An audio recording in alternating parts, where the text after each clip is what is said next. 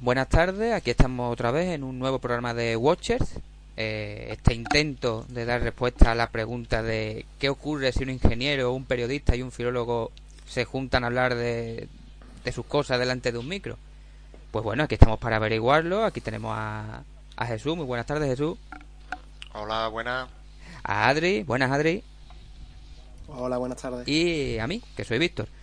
Eh, con esto de cosas nuestras, ¿a qué me quiero referir? Pues bueno, eh, un poco cualquier cosa que se nos vaya ocurriendo para tratar en el programa.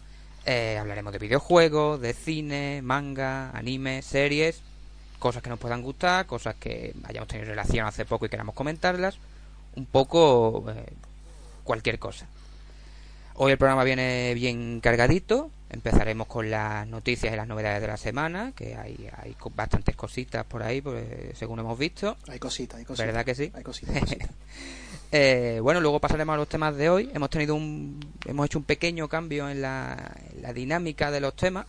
Eh, la semana pasada eh, tuvimos unos cuantos, tuvimos dos temas, eh, se nos alargaron y tal. Esta semana hemos traído eh, tres temas que eh, son temas grupales. En todo momento vamos a ir hablando los tres de esos tres temas. Puede que alguno sepa un poco más de algo o no, depende, pero son temas que vamos a tratar los tres. Sin embargo, al principio digamos que se le dará la palabra a uno para que, bueno, ya vayamos viendo cómo va, para que se empiece un poco el tema, ¿no? Eh, los tres temas de hoy, pues eh, tenemos en primer lugar el Baba Is You, un videojuego que nos trae, me, me daréis la razón en que nos trae a los tres bastante de, de cabeza estas últimas semanas. Eh, eh, eso por ahí. Eh, luego hablaremos de la evolución y el cambio en la fórmula de Assassin's Creed, aprovechando que hace muy poquito se ha anunciado el, el nuevo título de la saga, Valhalla. Y eh, cerraremos este bloque con eh, los videojuegos de tipo survival, donde vamos a ver eh, qué se entiende como survival, qué los distingue de otros tipos de videojuegos y por qué están teniendo el éxito, por qué están petando tanto como, como lo están haciendo. Y bueno, después de esto, pues cerraremos con este apartado que llamamos de este cajón desastre un poco, que es el de las tareas pendientes. Este, iremos haciendo recomendaciones, comentaremos cositas, hablaremos de esto del, del equipo de fútbol manager que, que haya elegido Adrián, que está aquí la cosa, estamos impacientes por ver qué va a ser. Ya está elegido, ya Ah, está elegido. elegidísimo. Todo se va, se va a descubrir al final del Ma- programa, pero ya está elegido. Y bueno, pues yo creo que ya por aquí ha quedado claro un poco cómo vamos a ir moviéndolo. Pero sabéis que antes de empezar a mí me gusta soltar alguna, alguna preguntita para ir calentando y así pues hablamos un poquito entre nosotros antes de meternos fuerte en, en faena. Y mira, se me ocurre para hoy una pregunta que sería, eh, a ver cómo lo pongo en pie, saga a la que más cariño le tenéis. No tiene que ser la que más horas le hayáis echado, no tiene que ser eh, la mejor a nivel gráfico, a nivel jugabilidad, simplemente esta saga que recordáis os da el, el pellizquito en el estómago. ¿Cuál podría ser? Adri, por ejemplo, ¿cuál? No, nos ha roto, nos ha dejado descolocado porque pensábamos que la pregunta iba a ser otra. No, pero yo creo que lo tengo claro porque además lo he, lo he visto esta mañana. Eh, bueno, lo vi anoche. Eh, yo recuerdo siempre con muchísimo cariño, aparte de estas sagas que fueron Ratchet y Clan y fueron Jack and Daxter de la época, recuerdo con muchísimo cariño siempre la saga de Sly Cooper, tío. Te, te lo iba a decir también. Es- están de.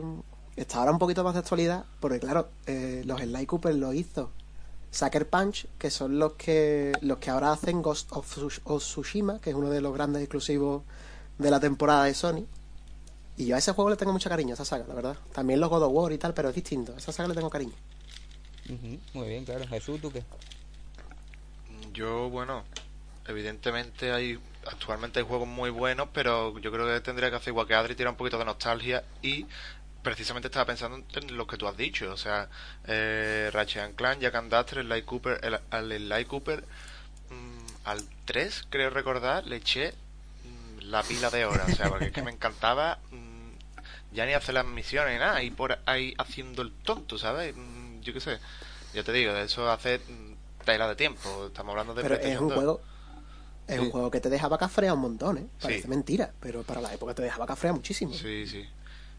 pero uf, es que no sabría elegir entre el Jack and Daxter y el Sly Cooper, ¿eh? porque para mí Jack and Daxter le tengo muy muchísimo cariño a, la, a esa saga. De hecho, quiero mm, dentro de espero que no dentro de demasiado de, de demasiado tiempo Ujú. streamearla en nuestro canal de Twitch. Quiero comprar la trilogía en la PS Store y, y volver a rejugar esos tres juegos. Magnífico, de las preguntitas estas salen como proyectos. Incluso yo, si, si tuviera que decir una, igual me voy a llegar a una cosa un poquito más mainstream, pero eh, la saga Zelda, parece una cosa, y ya no me refiero a Breath of the Wild, ni a Skyward Sword, ni siquiera eso. Si me pongo a recordar, yo he jugado muchísimo a esos juegos de la saga, pero te diré, de Minish Cap, de Game Boy Advance, ese juego es una maravilla, eso que si vamos a cambiar de tamaño, que si vamos a ir, no sé, lo tengo, lo recuerdo mucho cariño, muchísimo. Eh, Víctor debe ser el, el mayor defensor de The Minish Cap en... Iba a decir en España, pero puede ser en toda Europa. Tien- O sea, merecido, que no digo que no. Pero, Tienes- pero siempre sacaba colaciones de Minish tienes un gorro pájaro, ya ahí me, me lo vendieron muy bien, o sea, ya es cero iba bien. Y luego, por supuesto, hombre, pues podría haber, que espero que también hablemos en algún podcast dentro de un tiempecito, la saga Kingdom Hearts, que está tan reciente por aquello de 14 años esperando esta tercera entrega, quiera que no, yo, en fin, las lloreras que yo me he pegado con esa saga ha estado bastante bien. Bueno, pues yo creo que nos ha gustado un poquito. ¿Os ha gustado la preguntita? Está- Sí, sí. está una pregunta curiosa. Y bueno, pues yo creo que ya sí podemos ir metiéndonos un poquito en faena, empezando con este con esta primera parte, que son las novedades que hay esta semana, que hemos dicho que había cositas. ¿Qué nos cuentas, Adri? Pues, a ver, cómo lo pongo un poco en pie. Eh, yo ya os vaya, os vaya a dar cuenta que casi todas mis novedades son de videojuegos. Os vaya da- dando cuenta durante, durante los podcasts. No es que no haya novedades en otro lado o que yo no las busque, simplemente que me parece, como es un espacio tan corto, las novedades más gordas, sobre todo esta semana, han venido por el lado de los videojuegos. ¿Vale? Eh, lo primero, que no es de los videojuegos, por cierto, es que eh, The Mandalorian, la serie de, de Disney Plus de, de Star Wars, eh, confirmó segunda temporada que se estrena en octubre. Que se estaba esperando tal la confirmación, se sabe ya que se estrena en octubre. Y luego, eh, son realmente tres, tres novedades bastante gordas que darían para hablar un podcast entero. Perdona, Adri. Pero voy a intentar resumirla un poco para no perdernos. Adri. Eh, esto se está grabando viernes 15 de mayo. Entonces, ayer, 14, por la noche hubo un State of Play, el de mayo. Eh, se anunció el tráiler con gameplay del Ghost of Tsushima, que os daréis cuenta que es el juego que peor pronuncio de la historia. Em, o sea, estaba, me costó un montón aprender a pronunciar el The Last of Us y ahora el problema es este. Eh, el caso que, digámoslo así, em, no contentó a todo el mundo el gameplay del, del Ghost of Tsushima. Eh, es un mundo abierto muy parecido a... A mí me recordó mucho a Horizon, el tema del mundo, eh, del mapa. Tiene elementos que a mí, no sé, a mí me echan un poco para atrás, pero bueno, esto como todo, para, para gustos culo. Eh, y luego el sistema de combate, como puede, eh, se puede decidir elegir co- eh, luchar como un samurái o como si fuera una especie más sigiloso y recordaba muchísimo el sistema de combate de los Assassin. Total, que dejó un poco. Se quedó un poco. a- dio una de cal y otra de arena. Luego, Epic Games anunció el, nuevo motor gráfico que va a llevar a la PS5, que es un Real, el Real, un Real Engine el 5. Hasta ahora estábamos con el 4. Con una demo técnica. Que, hombre, mm, la demo técnica, la verdad que se veía. Lucía espectacular. También es verdad que todavía no se le pueden ver la- las costuras a un motor gráfico con una demo técnica cerrada de antes. Pero bueno, la verdad que lucía un montón- muy bien porque anunciaron que tenía trope- tropecientos millones de polígonos, como es habitual cada vez que se anuncia un motor gráfico nuevo. Y veremos a ver cómo funciona. Y luego que Sony ha anunciado que, ha, hecho como un nuevo rebranding de todos estos estudios que tiene de en First Party, como por ejemplo Santa Mónica con los God of War. Y los ha unado todos como dentro del abanico de la etiqueta PlayStation Studios.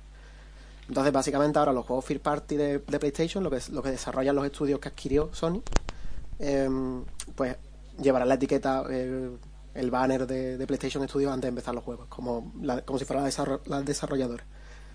A lo mejor quizás sea una manera un poco de aunar a nuevos eh, estudios que, que se quedan un poco a la sombra de otros First Party de, de Sony, puede ser, para igualarlos a todos. Desde luego una, una iniciativa interesante y también ya era raro que no, que no estuviera ocurriendo, que no se hiciera antes. Y poco más, ya de esta semana, así más gordo no ha, habido, no ha habido nada más. Tampoco quiero que se alargue esto mucho más. Muy bien. Bueno, te tenía eh, por ahí, Jesús, yo sé que tú querías comentar lo que ha salido este, esta semana en, en la Epic Store, ¿no? Sí, yo quería comentar un par de cosillas, Ajá. que una sería el juego de la Epic que ha salido, que bueno, lo decimos toda la semana. En- o sea, quería comentar un, un par de cosillas así rápidas. El GTA V, que sabéis que es juegazo, salió hace mm, ya la pila de años y todavía se sigue vendiendo mm, como si hubiera salido el mes pasado. O sea, brutal. Y, y aún así, a- aún habiéndolo regalado, creo que se va a seguir vendiendo una barbaridad. Sí. No me preguntéis por qué, pero eh, estoy seguro. Eh, en fin, hemos comentado antes que es- resulta curioso que GTA V lo haya regalado la Epic, mm, o sea, la plataforma de Epic, cuando hace poco Rockstar ha sacado una plataforma propia para distribuir sus juegos en ordenador. Bueno, vale, sí. Mm, Simplemente me ha resultado, mm, hemos comentado que nos ha resultado curioso. Y luego Sí. eh, comentar también que al igual que hicieron la semana pasada con GTA que, dije- que pusieron que el juego de la semana siguiente es juego misterioso mm, en parte me gusta porque bueno te crea como más hype aún pa- porque pa- mm, mm, o sea personalmente me parece súper a, a mí me gusta llegar todos los jueves y decir a ver qué, qué nos va a dar la Epic no la semana que viene o sea tengo como esa esa intriga ese hype que me da que me dan a ver a ver qué juego me van a bueno, regalar pasa que ¿no? nos tiene a las 5 conectados. Nos tiene a todos a las 5 conectados. Sí, sí. Eh, y espero que esto de el formato este de juego misterioso, no te decimos lo que vamos a regalar la semana que viene, ya lo verás tú. Espero que sea un juego de se empiecen a regalar juegos. Mm, Yo creo que no va a pasar porque tampoco pueden regalar juegos de nivel de GTA V todas las semanas, pero hombre, mm, no lo sé. Mm, Tengo la sensación de que van a empezar a regalar juegos más. Ya han regalado juegos muy potentes en la Epic. Pero no sé, tengo esa sensación que van a regalar juegos muy buenos ahora. No sé si por la cuarentena o si les ha entrado algo. Y no De quieren regalar con el juegos tema- mejores. Con el tema de que regalaran GTA V comentamos la posibilidad de que quizá exista un posible anuncio dentro de no mucho de GTA 6, Sí. que se hablaba mucho Pues puede ser también. de con el nuevo salto generacional de consolas que se está pidiendo entre los jugadores GTA 6.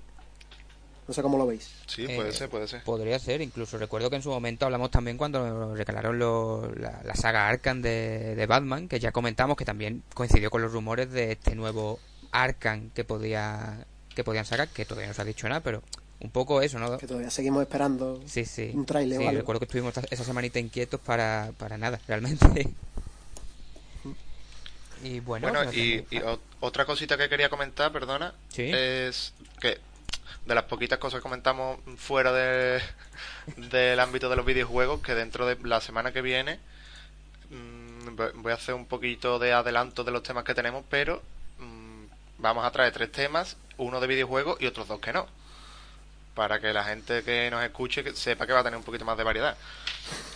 Y Esto está bien decirlo también al principio porque si no la gente no se queda hasta el final. Sí, sí, sí, sí, sí, y es el fin del manga, de, la publicación del manga de Kimetsu no Yaiba, que es un, para mi gusto, he visto, eh, no he leído mucho el manga, pero he visto, o sea, en comparación me parece que Ufotable, o Ufotable, como se pronuncia, no, no sé realmente cómo se pronuncia bien, ha hecho un, un trabajo de animación increíble con, con esta primera temporada de Kimetsu no Yaiba, que por cierto, visto, yo creo que tú no, no le has hecho un ojo, tú no lo has visto, ¿no? No, no, no he llegado a verla todavía. Sé que me la habéis recomendado bastante, pero Bueno, a ver, a ver si tú quieres, ¿no? Pero te- Claro. te, volvemos a insistir que es muy recomendable, además cortita, son 25 capítulos, creo que es la primera temporada. sí. Y yo creo que te va a gustar mucho la animación, está de puta madre. La historia no es nada revolucionario, porque tampoco. mm, tampoco No, no lo ve, no lo ve. han descubierto nada, nada nuevo, digamos, ¿no?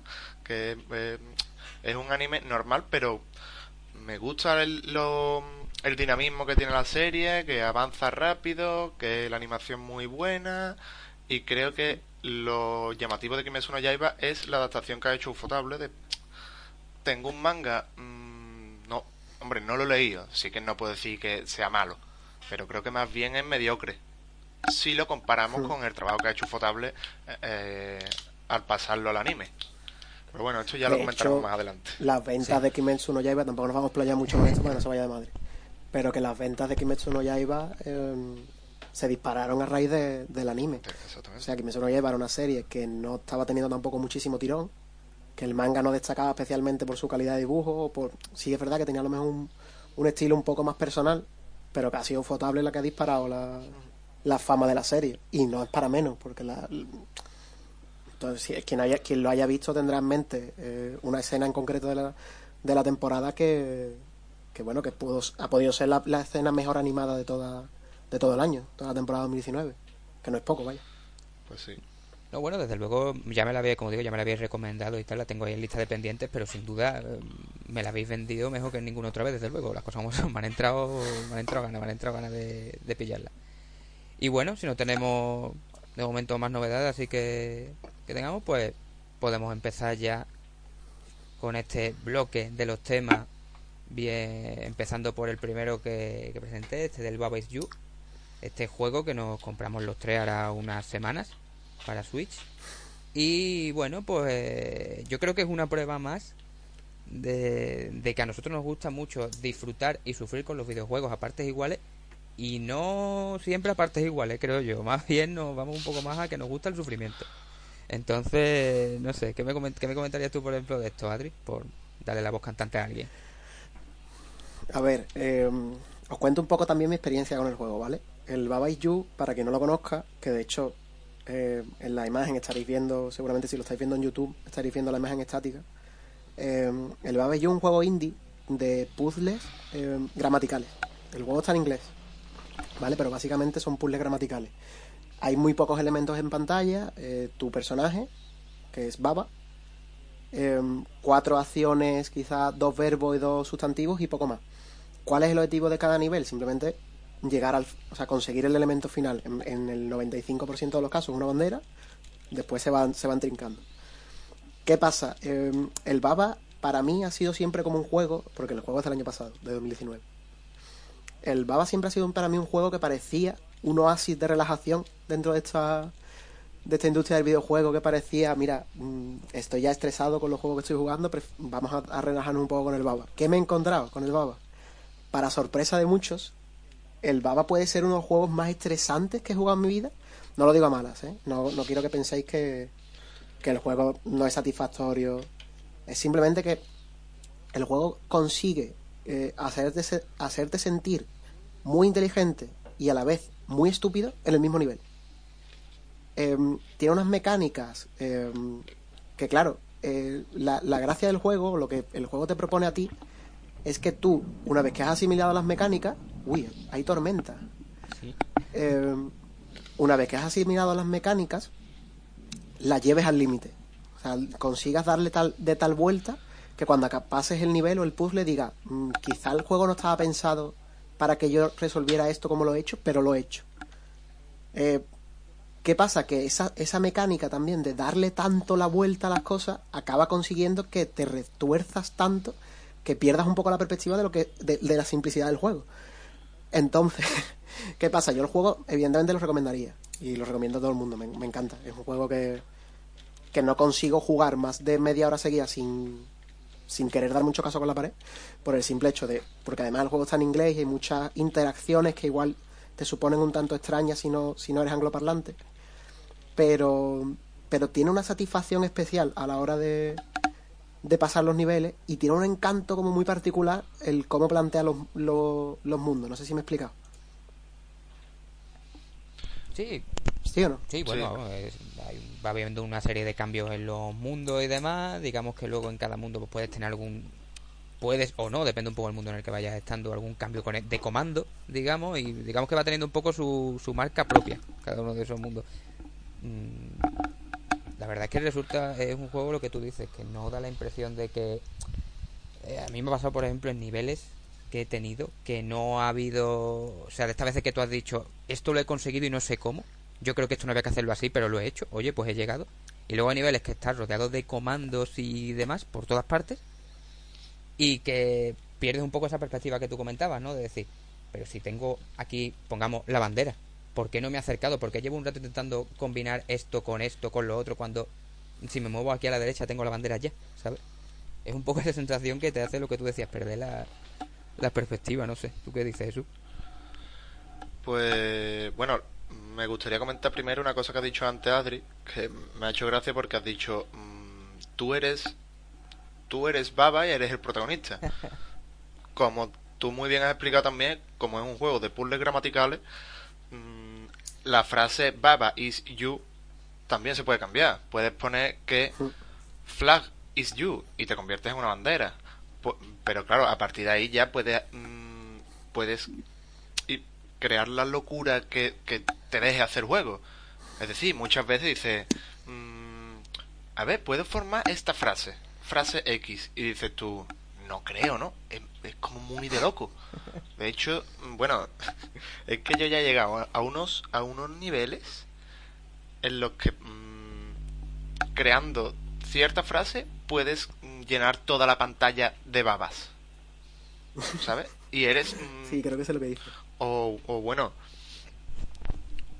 los primeros niveles, sí es verdad que reconozco que los primeros niveles se pueden resolver de maneras distintas, pero conforme avanza el juego creo que hay una manera única de resolver los puzzles.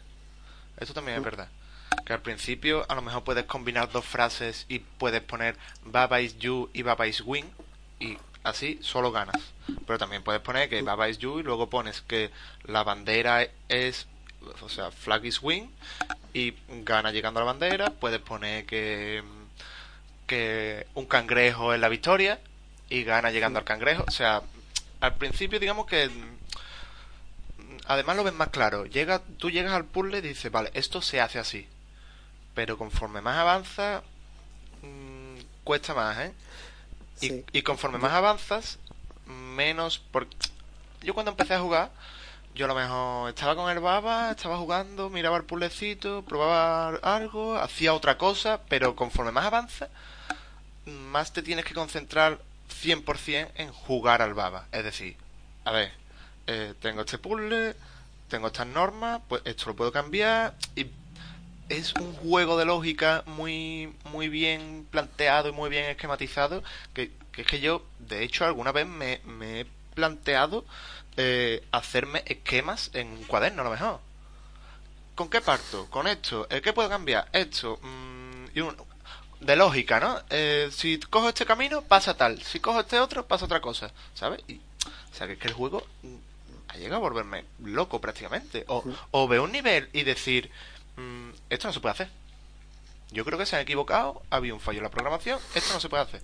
Con lo que tú me das, o sea, digo, si tengo dos frases, yo no puedo hacer nada con dos frases. Pues sí puede. Sí puede. y, es, y ahí es, donde entra la satisfacción que ha comentado Adri de sentirte súper inteligente. O, o sentirte muy tonto de decir, lo que ha dicho Visto también, de decir, bueno, si lo he tenido delante de, mis narices todo este tiempo, ¿por qué no lo he hecho? ¿Sabes? para mí en el, en el juego, o al menos en las primeras horas de juego, hay dos puntos de inflexión muy grandes, que son dos niveles en concreto. El primero es uno que todos tendréis en la cabeza si habéis jugado un poco. A lo mejor esto es un pequeño spoiler, pero bueno. Em, cuando te están enseñando las mecánicas del juego de Baba is You, eh, el Flag is Win, Rock is Push, que la puedes empujar, si lo quitas ya no la puedes empujar, cosas así. Hay un nivel en concreto al principio en el que para ganar tienes que tienes que mover, tienes que conseguir que el puzzle, el puzzle se resuelva con que tú eres las paredes. La wall is you. Y las paredes son muy muchas paredes, o sea, es, muy grande. Entonces, yo recuerdo, mi, experiencia con el juego fue, vale, voy a poner que la pared soy yo, pero esto no puede ser, esto es como muy bestia. Pongo el wall is you, me muevo y se movía toda la pared.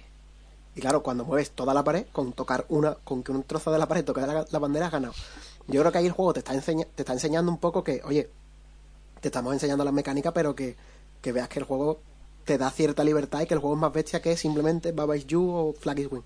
Y luego el segundo punto de inflexión que encuentras al, a, a del juego, casi en el segundo mundo así, es un nivel concreto de una central eléctrica, creo recordar que era, que se tiene que hacer en unos pasos concretos, porque son eh, hay un hay un como un rayo que cada vez que tú te mueves, el rayo también se mueve.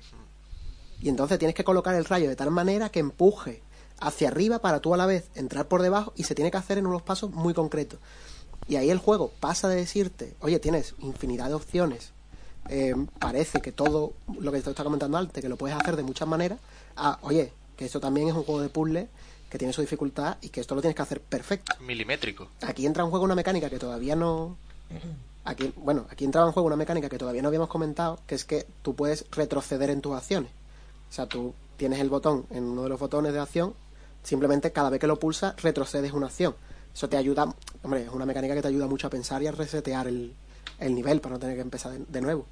Pero yo tengo en la cabeza, por lo menos las primeras horas de juego, esas dos puntos de inflexión. Bueno, otra cosa que quería comentar también es que en, en la introducción se nota, se te lo presentan muy bien porque te dicen, te forman cuatro frases y con, que son cuatro normas básicas. Pero claro, son las típicas que, que son así en los mundos de los videojuegos. Es decir, te dicen que Baba is You, que la bandera es la victoria, que es lo que, lo que intuitivamente uno se imagina, ¿no? Que la bandera, como cuando llega al final de un nivel de Super Mario, está la banderita de que te has pasado el nivel, ¿no? Bandera victoria, de que las rocas se empujan, de que las paredes mmm, no te dejan pasar, de que las calaveras matan, pero claro, a su vez, como tú puedes... Eso es lo que más me gusta del juego, que es que tú puedes cambiar mmm, todas las esas normas que son que son digamos eh, la lógica de los videojuegos que la calavera mate que la bandera gane tú las cambias y puedes poner que, que la bandera mate o que la calavera sea la victoria es decir, son en el juego son simples formas geométricas. Una calavera es una forma geométrica. Ya está. Será lo que tú le pongas. ¿Sabes? Entonces me gusta cómo rompe con esas costumbres de videojuego, digamos, de lógica humana de la pared me para. Bueno, pues no, pues ahora no me va para la pared. Ahora yo soy la pared. Exacto. ¿Vale? Y, y rompo con todo. Exacto, es que te da un poco esa, esa habilidad, te, te, da, digamos, te da la palabra como tal, pero luego el concepto que representa esa palabra lo anula. Y eso me parece magnífico. Hay un momento que ya creo que también hemos comentado alguna vez que nos da muchísima tranquilidad, que es ese momento en el que tú empiezas un nivel que tú ya dices, porque tú vienes de esto, de lo que había hablado, ¿no? tú vienes de este momento en el que tú te has pasado un nivel que tú ya dices, lleva yo aquí 20 minutos con este nivel, que bien, soy la leche, que bien lo he hecho, que listo soy, pero que poco me ha durado la alegría porque tengo que irme al siguiente nivel y a ver qué me encuentro ahora. Entonces tú llegas a ese nivel y te encuentras muchas cosas por ahí y tú dices, madre mía, la que me queda a mí aquí que hacer. Pero hay un par de, una frase, algún un comando o dos que lo tienes tú ahí entre paredes. Y que tú dices, eso no lo puedo mover, eso es inamovible. Y eso da cierta tranquilidad, es decir, vale, sí, tengo aquí 40.000 elementos, pero yo sé que de ahí no me puedo mover que eso alivia y a veces también puede, mmm, si no te das cuenta, porque muchas veces a la vista se te va todo lo que tú sí puedes mover. Recuerdo un caso concreto, no recuerdo si era exactamente así, así que tampoco voy a entrar en el spoiler porque ni siquiera recuerdo que fuera exactamente así. Pero, eh, típico caso de verte por ahí, ver lo, típico de win por ahí suelto, el ganar por ahí suelto, y cerca tienes tú un flag is, y tú dices, ya está, flag is win, y puedes moverlo, pum, pum, pum, pum, pum, lo mueves, flag is win. Fantástico, vas para la bandera, y no acabas el nivel, no ganas, es más, mueres. Y cuando se te va la vista un poquito a una esquina cualquiera, te ves ahí, flag is defeat, defeat. Y tú dices, ah, que la bandera gana pero también mata, ¿qué me estás contando? ¿Qué me estás contando? Y luego ese momento que a mí, no sé, me imagino que alguna vez habrá pasado, a mí me pasa más de una vez, típico de, solo tengo que mover el yu, si muevo el yu, gano. Y cuando mueves el yu, se te queda la partida congelada, porque tú dices, es que ahora no eres nada, te quedas ahí parado y tú te quedas con una cara. Yo me quedo con cara de Lelo, en plan, ¿ahora qué? Pues muy bien, pues gracias. Hay un detalle súper gracioso cuando ocurre eso con la música, si os habéis fijado, que os habréis dado cuenta. Cuando quitas el you y tú ya no eres nada, la música se para. para. O sea, la música del juego te acompaña en tu, en, sí. en tu fracaso, te dice, mira, amigo, ya está, está la Además es la típica música. Con eso que estabas comentando. Sí, dime. Dime, no, no, no dime, decía que es la típica música que tú la vas notando, que es como música del hecho, que está ahí, pero que hasta que no te la quitan tú no notas que estaba ahí, ¿sabes? Que es un poco como muy bien. Sí, dime.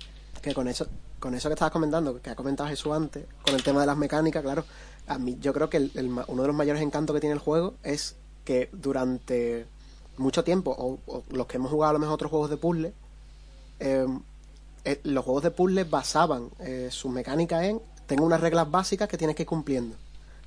Las tienes que asimilar y a lo mejor son reglas complejas y tal, como por ejemplo me viene a la cabeza el de Witness, eh, que era muy difícil eh, llegar a asimilar esas normas o esas reglas básicas, pero cuando las asimilabas eh, era muy sencillo el juego.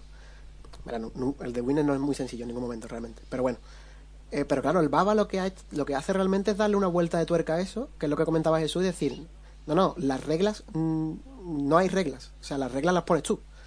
Tú decides si la roca se va a mover, si la roca se va a quedar flotando, si el agua está caliente o si no. Pero claro, también lo que comentaba Víctor, a mí me supone un alivio en según qué niveles cuando empiezo y veo elementos fijos.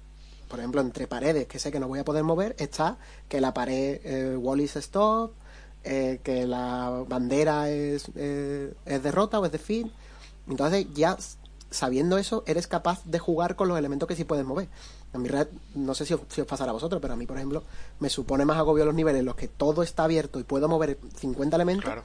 que en los que empiezo tengo tres elementos, aunque sé que va a ser difícil de resolver, y todo lo demás es fijo, sé que no lo puedo mover. ¿Me explico? Claro, claro. Sí, sí. Cuantas más variables, más dificultad tiene el puzzle. Cuando te lo ponen entre paredes, como, vale, esto me lo tengo que comer. Y ya está, y punto. Pues habrá que solucionar el puzzle de tal forma con esta condición. Pero claro, cuando tú dices, lo tengo aquí, además te lo ponen en una esquina a lo mejor, que ahí no lo puedes mover, pero sí puedes formar otra norma con eso. Es decir, te pongo ahí que School is defeat, pero me puedo traer también el School is push y lo empujo, entonces no me mata. O sea, Exacto. Por ejemplo, eh, no sé ni, ni si eso ocurre en un nivel. Creo que sí, pero tampoco quiero yo hacer spoilers. Que parece que estamos haciendo muchos spoilers, pero es que otra cosa que tenemos que decir del juego es que es enormemente largo, es inmenso. Mm. Es inmenso. Por 10 euros que cuesta el juego, porque es que no cuesta más. De hecho, ahora no recuerdo yo si estuvo nominado el año pasado a Mejor Indie del Año. Sí, Sí, ¿no? Sí, Estaba sí, con, con el Untitled Goose Game, con Katana Zero, pudo ser. Disco Elysium también, ¿no? Disco Elysium, que fue quien se lo llevó. Ah. Y, y habría alguno más, pero ya no Outer, recuerdo. Outer Worlds, ¿no? Outer el Wilds. Other Worlds, cierto. O sea, Sí, el Other Worlds. es No el, el, The no el Outer- Wilds, No sino The el Outer Other Wilds. The Outer Wilds. Eso. Qué lío de... ¿Por qué sacan dos juegos que se llaman igual y son totalmente distintos? Yo no lo entiendo. Son ganas, son ganas de fastidiar Ganas de confundir, Pero sí, sí, además lo- realmente lo que hemos comentado más así en gordo son las primeras horas de juego, o sea que de spoiler como tal es muy complicado sacar el juego porque al final el juego tiene tres mecánicas básicas, o sea es imposible no comentar las tres mecánicas básicas cuando se habla del juego, porque tampoco tiene mucho más. Después se van enrevesando, obviamente. Muchísimo, además. Pero Muchísimo. yo recuerdo, no sé si recordáis un nivel en concreto, con lo que estaba comentando Jesús de lo de las esquinas, de poder formar otra, que fue una de esas sensaciones, que lo que, lo que comentaba al principio de eh, te sientes muy inteligente cuando lo resuelves, pero a la vez te sientes súper estúpido, porque dices, primero no lo estaba viendo, o sea, los 10 minutos que has tardado en verlo, te sientes el tío más tonto del mundo. Eh, y cuando lo resuelves dices, yo, qué idiotez, ¿por qué no lo he visto antes? Y recuerdo un, un estos concreto que estaba, wall is stop. Y, estaba, no lo podía mover, pero sí podía hacer lo que dice Jesús, de ponerle un segundo comando a wall. Y claro, podías ponerle que wall is flag. Claro, te quitas. O sea, wall is stop, vale, pero ya no hay, no hay paredes. wall, O sea, no. todas las paredes son, banderas. Entonces te has pegado como 10 minutos viendo un puzzle que ya no sabías qué hacer con tu vida. Porque claro, esa es otra de las cosas del juego. Seguramente en YouTube habrá mil y una eh, explicaciones de, de cada uno de los niveles. Pero claro, pierde muchísimo la magia en un juego de este tipo si te enfrentas y realmente lo que lo único que haces es pasar niveles, ir resolviéndolo. Sí, le verás la gracia de decir, ah, mira, pues se resolvió así. Pero te pierdes esa satisfacción que sacas al, al resolver un nivel. Claro. O Totalmente. sea, la gracia del Además juego es partirte tú el coco para... Perdón, Víctor. No, no, no, sí. Iba a lo mismo, iba a decir lo mismo que tú, de hecho, vaya que...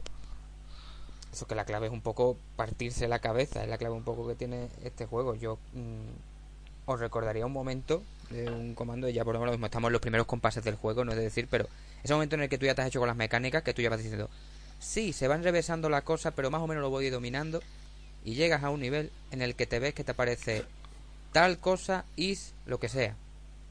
And lo que sea. Y te da la opción de ponerle ahí el i. Y tú dices, madre mía, madre mía, ¿qué haces esto aquí? No quiero, es que no quiero, que no, no quiero tener que ponerle nada más. Bueno, pero es que yo creo que vosotros no habéis llegado a los niveles en los que puedes negar cosas. Adiós. No, yo aún no lo he visto eso, por ejemplo. Esa sea, mecánica aún no la he visto. O sea... O sea, el juego es que, ya te digo, es inmenso. Es que claro, a mí, a mí el juego la verdad que me estresa. En el sentido de los primeros niveles los pasa. Como decía Jesús, a lo mejor estás haciendo otra cosa. Simplemente estás jugando mientras haces otra cosa. Pero ya cuando tengo que terminar concentrándome, me estresa. Y como tarde 15 minutos en hacer un nivel, hago, hago en total dos o tres niveles como mucho. No he dejado de jugar. Y es un juego que de verdad que, que no es broma, que me estresa mucho más que juegos como el Dark Souls, por ejemplo. Porque al final el Dark Souls es darse de, de porrazos con quien sea y al final te saldrá. Pero el Baba Yu es que es comprender casi, casi al límite todas las opciones posibles que te da este nivel y, y aprovecharlas, que no es fácil, vamos, que, que tiene su complicación. A todo este esto, bueno, la gente que nos escucha, yo no sé si se está estará pensando que el juego es un infierno, pero es muy recomendable, o sea, Sí, sí. sí, O sea, yo lo digo, que lo he dicho antes, que el juego lo recomiendo. Que yo digo que a mí me estresa, pero como todo, para gustos culos, o sea, cada jugador es único. Pero, pero hombre, tampoco quiero que, que se quede nadie con la sensación de que el juego realmente es un, es un infierno, lo que dices tú, que es un infierno injugable. El juego, aparte de ser eh, una idea brillante, yo sí, aparte yo soy un enamorado de los indies. A mí los indies que, que apuestan por darle una vuelta de tuerca a cómo se juegan a los videojuegos me encantan. Y este es uno de ellos, evidentemente. Creo que es un juego incluso necesario, por el precio que tiene, para cualquier jugador al que le gusten, primero los juegos de puzzle, sin duda. Y segundo, para cualquier jugador que realmente quiera ponerse un poco a prueba, que no sea simplemente jugar por jugar, sino encontrar un desafío más allá de juegos como tenemos en la mente, juegos en 3D, que, es, todos tenemos mm, en la mente juegos difíciles, sino encontrar dificultad más allá de, de, de, lo, de lo más jugado, de lo, de lo habitual. Pues sí. Sí, además que vamos un poco a eso que hemos comentado, la música, esta que se nos para, ¿no? Y que está ahí un poco como del hecho, hemos comentado la jugabilidad, hemos hablado bien, pero también el nivel eh, visual es muy bonito, muy simple, pero muy bonito de ver. Es una cosa que con la simpleza que tiene tú lo vas viendo y dices, mm, es muy agradable, ¿sabes? Eso, ese contraste, da esa sensación de, uy, qué relajante, qué cosa más bonita, baba, el, el bichito que sea baba, cuando es el bichito, eh, que tú dices, vale, esto es una cosa relajante, es mona y tal, pero luego dices, no casa, no casa lo, lo, lo, lo, lo mono que es esto con lo mal que lo que lo puedo pasar en según qué momento. Un poco me recuerda a lo que le pasaba a Celeste. Qué bonito es, pero qué mal lo estoy pasando, ¿sabes? Ya, verdad, Es Celeste. que, a ver, Ya ni, ni me acordaba de él. precioso. Sí, pero, hombre, yo entiendo que estos juegos, sobre todo, tienen que apostar mucho por una estética única.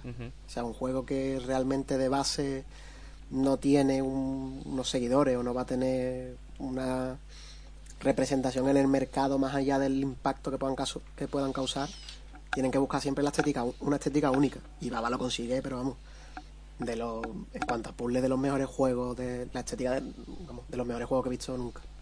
En cuanto a estética personal, en cuanto a lograr transmitir con la misma estética del juego visualmente lo que luego el juego te va a ofrecer. ¿Me explico? Sí, Pues nada, Pues- eso, es- eso. Pues bueno, tenemos más que decir, alguna cosita más que se nos ocurra. Es que ya te digo, este juego da para hablar largo y tendido. Ya te digo, a mí se me ha roto el alma en el momento. No habéis llegado donde hay negaciones. Pues ya está, pues me han dado ganas de jugarlo y de tirar la Switch a la vez, ¿sabes? Gracias. No, no, no sé si quiero llegar, ¿no? No, no sé si quiero. Exacto. Yo, bueno, yo de hecho lo que comentaría quizás es que a lo mejor mm, sería interesante comentar el tema de que el juego tiene. O sea, el juego está separado por, ni- por mundos, ¿vale? Como un juego clásico quizá de, de niveles, en el que cada mundo tiene una serie de niveles. Tú no estás obligado a superar todos los niveles para avanzar al siguiente mundo. Pero claro, ya entra dentro de la, del ansia de cada uno, como por ejemplo la mía, el completarlos todos, pues yo no puedo avanzar un mundo sin haberlo completado todo. Y el juego no es particularmente difícil de, ir pasando mundos. El juego donde se, donde se enreda es en el completar al 100% de los Sí, mundos. en los adicionales, claro. digamos. Es- eso es- y claro, ahí es donde entran los niveles adicionales de cada mundo, que eso es... mm, esos niveles son, no voy a decir infames, porque es una palabra muy fea, pero son de locos. Muerte y destrucción. O sea, están, sí, sí, o sea, están los niveles numerados y después los niveles extra. Y los niveles extra, además, como que parten de la base de un, de un nivel ya numerado que has hecho antes, Sí. pero le da una vuelta de tuerca. Y a lo mejor era un nivel en el que te has enfrascado y ahora llegas al nivel extra, lo ves y ves encima de todo que es más difícil y dices, mira, hasta aquí llegué. Suficiente, he tenido suficiente. Sí. Totalmente. Bueno, yo creo que eh, eso, lo que ha dicho antes visto, yo creo que ya no tenemos nada, mm, hemos soltado bastante del babé, nos hemos quedado tranquilillos, ¿no? Sí. Y da, miedo pensar que hemos soltado y que básicamente, eso salvo, bueno, salvo Jesús que es el que avanza un poco más de los tres, pero que aún así no hemos hablado, como quien dice, no hemos visto, todavía nos queda muchísimo por ver del juego a los tres, realmente, de, lo largo que es y de miedo, da casi miedo y ganas de ver qué, qué puede deparar conforme se avance, ¿sabes? Cómo tiene que ser el nivel final, llamémoslo así, de ese juego. Madre mía. Hombre, sí, yo realmente quería traer sobre todo este tema a colación en el podcast porque me parece un juego muy recomendable y muy interesante para comentar es verdad que a lo mejor podríamos haberlo alargado un poco más y haber jugado, haberlo intentado completar entero y, haber hablado más en profundidad, pero como tampoco queríamos hacer spoilers del juego en sí, pero que me parecía muy interesante también ver la opinión que teníamos del juego, cómo habíamos enfrentado la experiencia y, eso sobre todo recomendarlo, darle, un poco a conocer, que, me parece un juego muy interesante, sobre todo por el precio que tiene para cualquier para cualquier persona que le, que le interese, vaya sin duda lo... Y yo creo que podemos dar por zanjado el tema del babo, si queréis. Pues estupendo, la verdad que sí, hemos largado bien.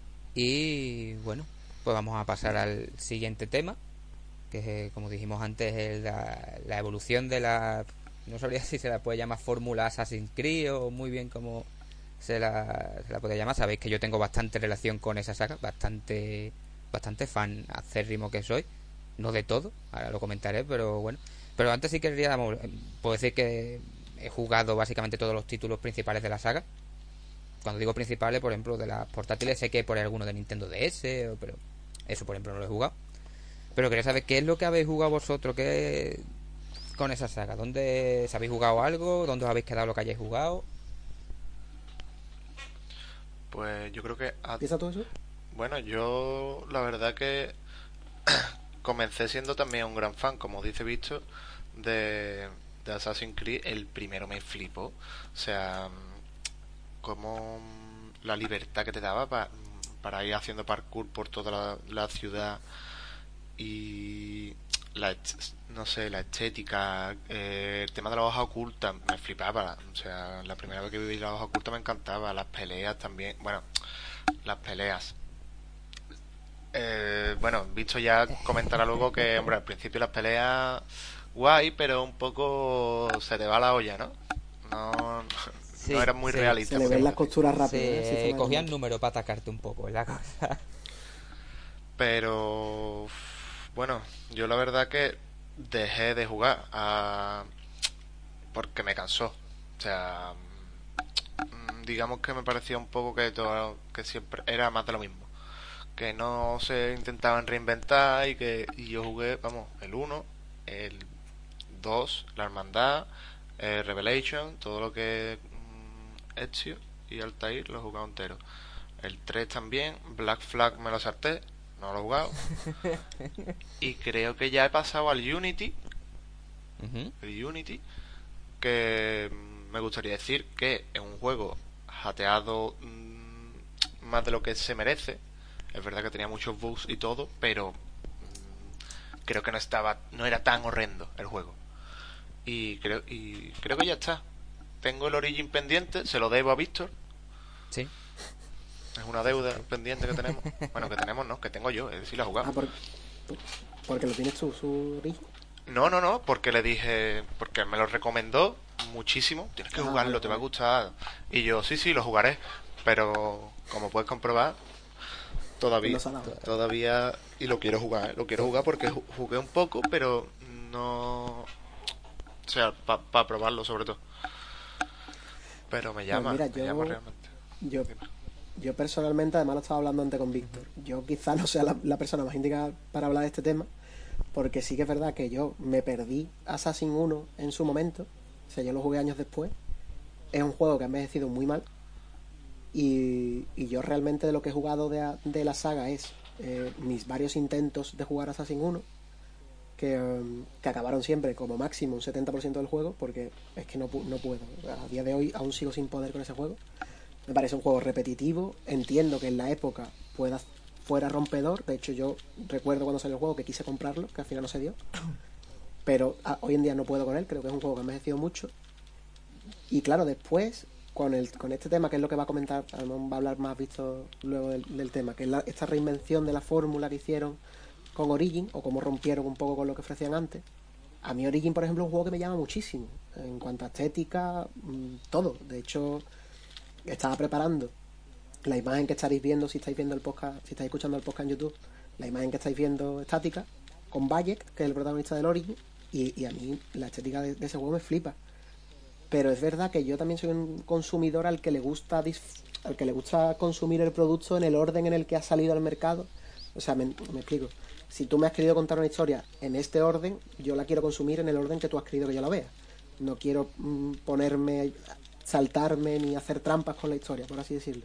Porque sí, yo podría, conozco más o menos la historia de Assassin, he visto bastantes vídeos y tal de cómo, de cómo se, desarrolla el juego y podría jugar ahora Origin y quizá no me no, no iría tan descolocado.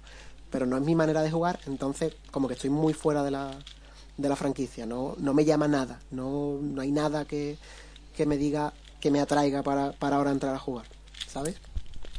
Vale, vale.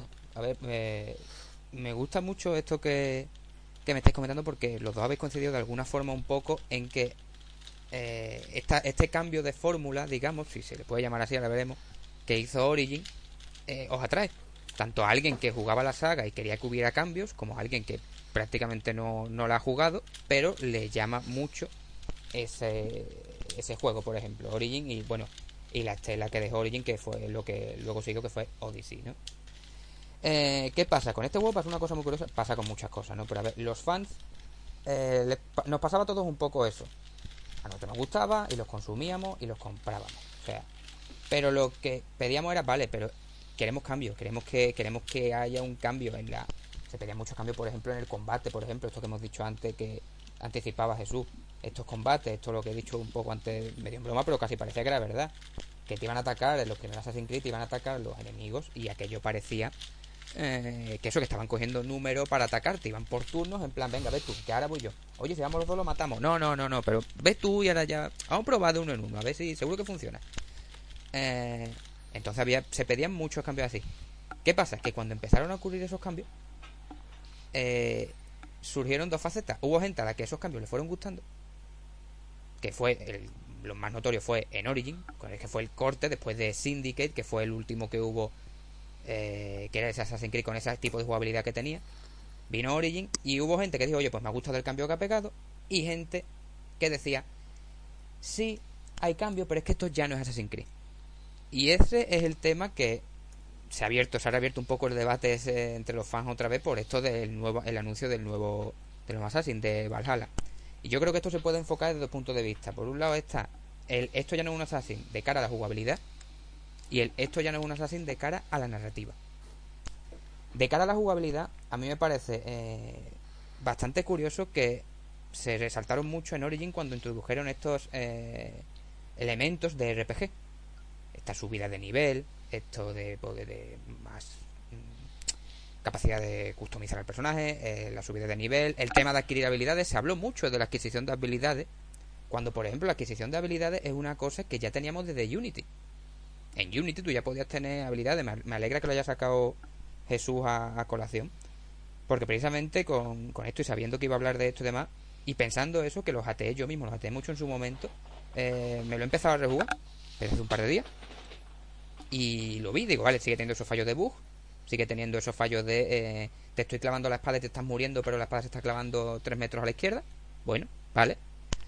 Eh, pero es verdad que tampoco está tan mal como se dijo, por lo menos de lo que voy viendo. Pero claro, ¿qué pasa? Ya ahí se podían tener habilidades. A fin de cuentas, en Origin te dijeron, puedes subir de nivel, puedes coger experiencia y al ir subiendo de nivel podías desbloquear habilidades nuevas, tenías más fuerza, lo que fuera. Claro, sí, a eso lo llamamos elementos RPG, pero es tan distinto a que, por ejemplo, Assassin's Creed 2 tú empezaras el juego siendo pues este, ¿no? Chavalito, de buena familia, ¿qué tal? Y conforme el juego va avanzando, ya no hablo ni de la trilogía que tiene hecho, sino del Assassin's Creed 2 únicamente. Según el juego avanza, tú vas adquiriendo habilidades nuevas.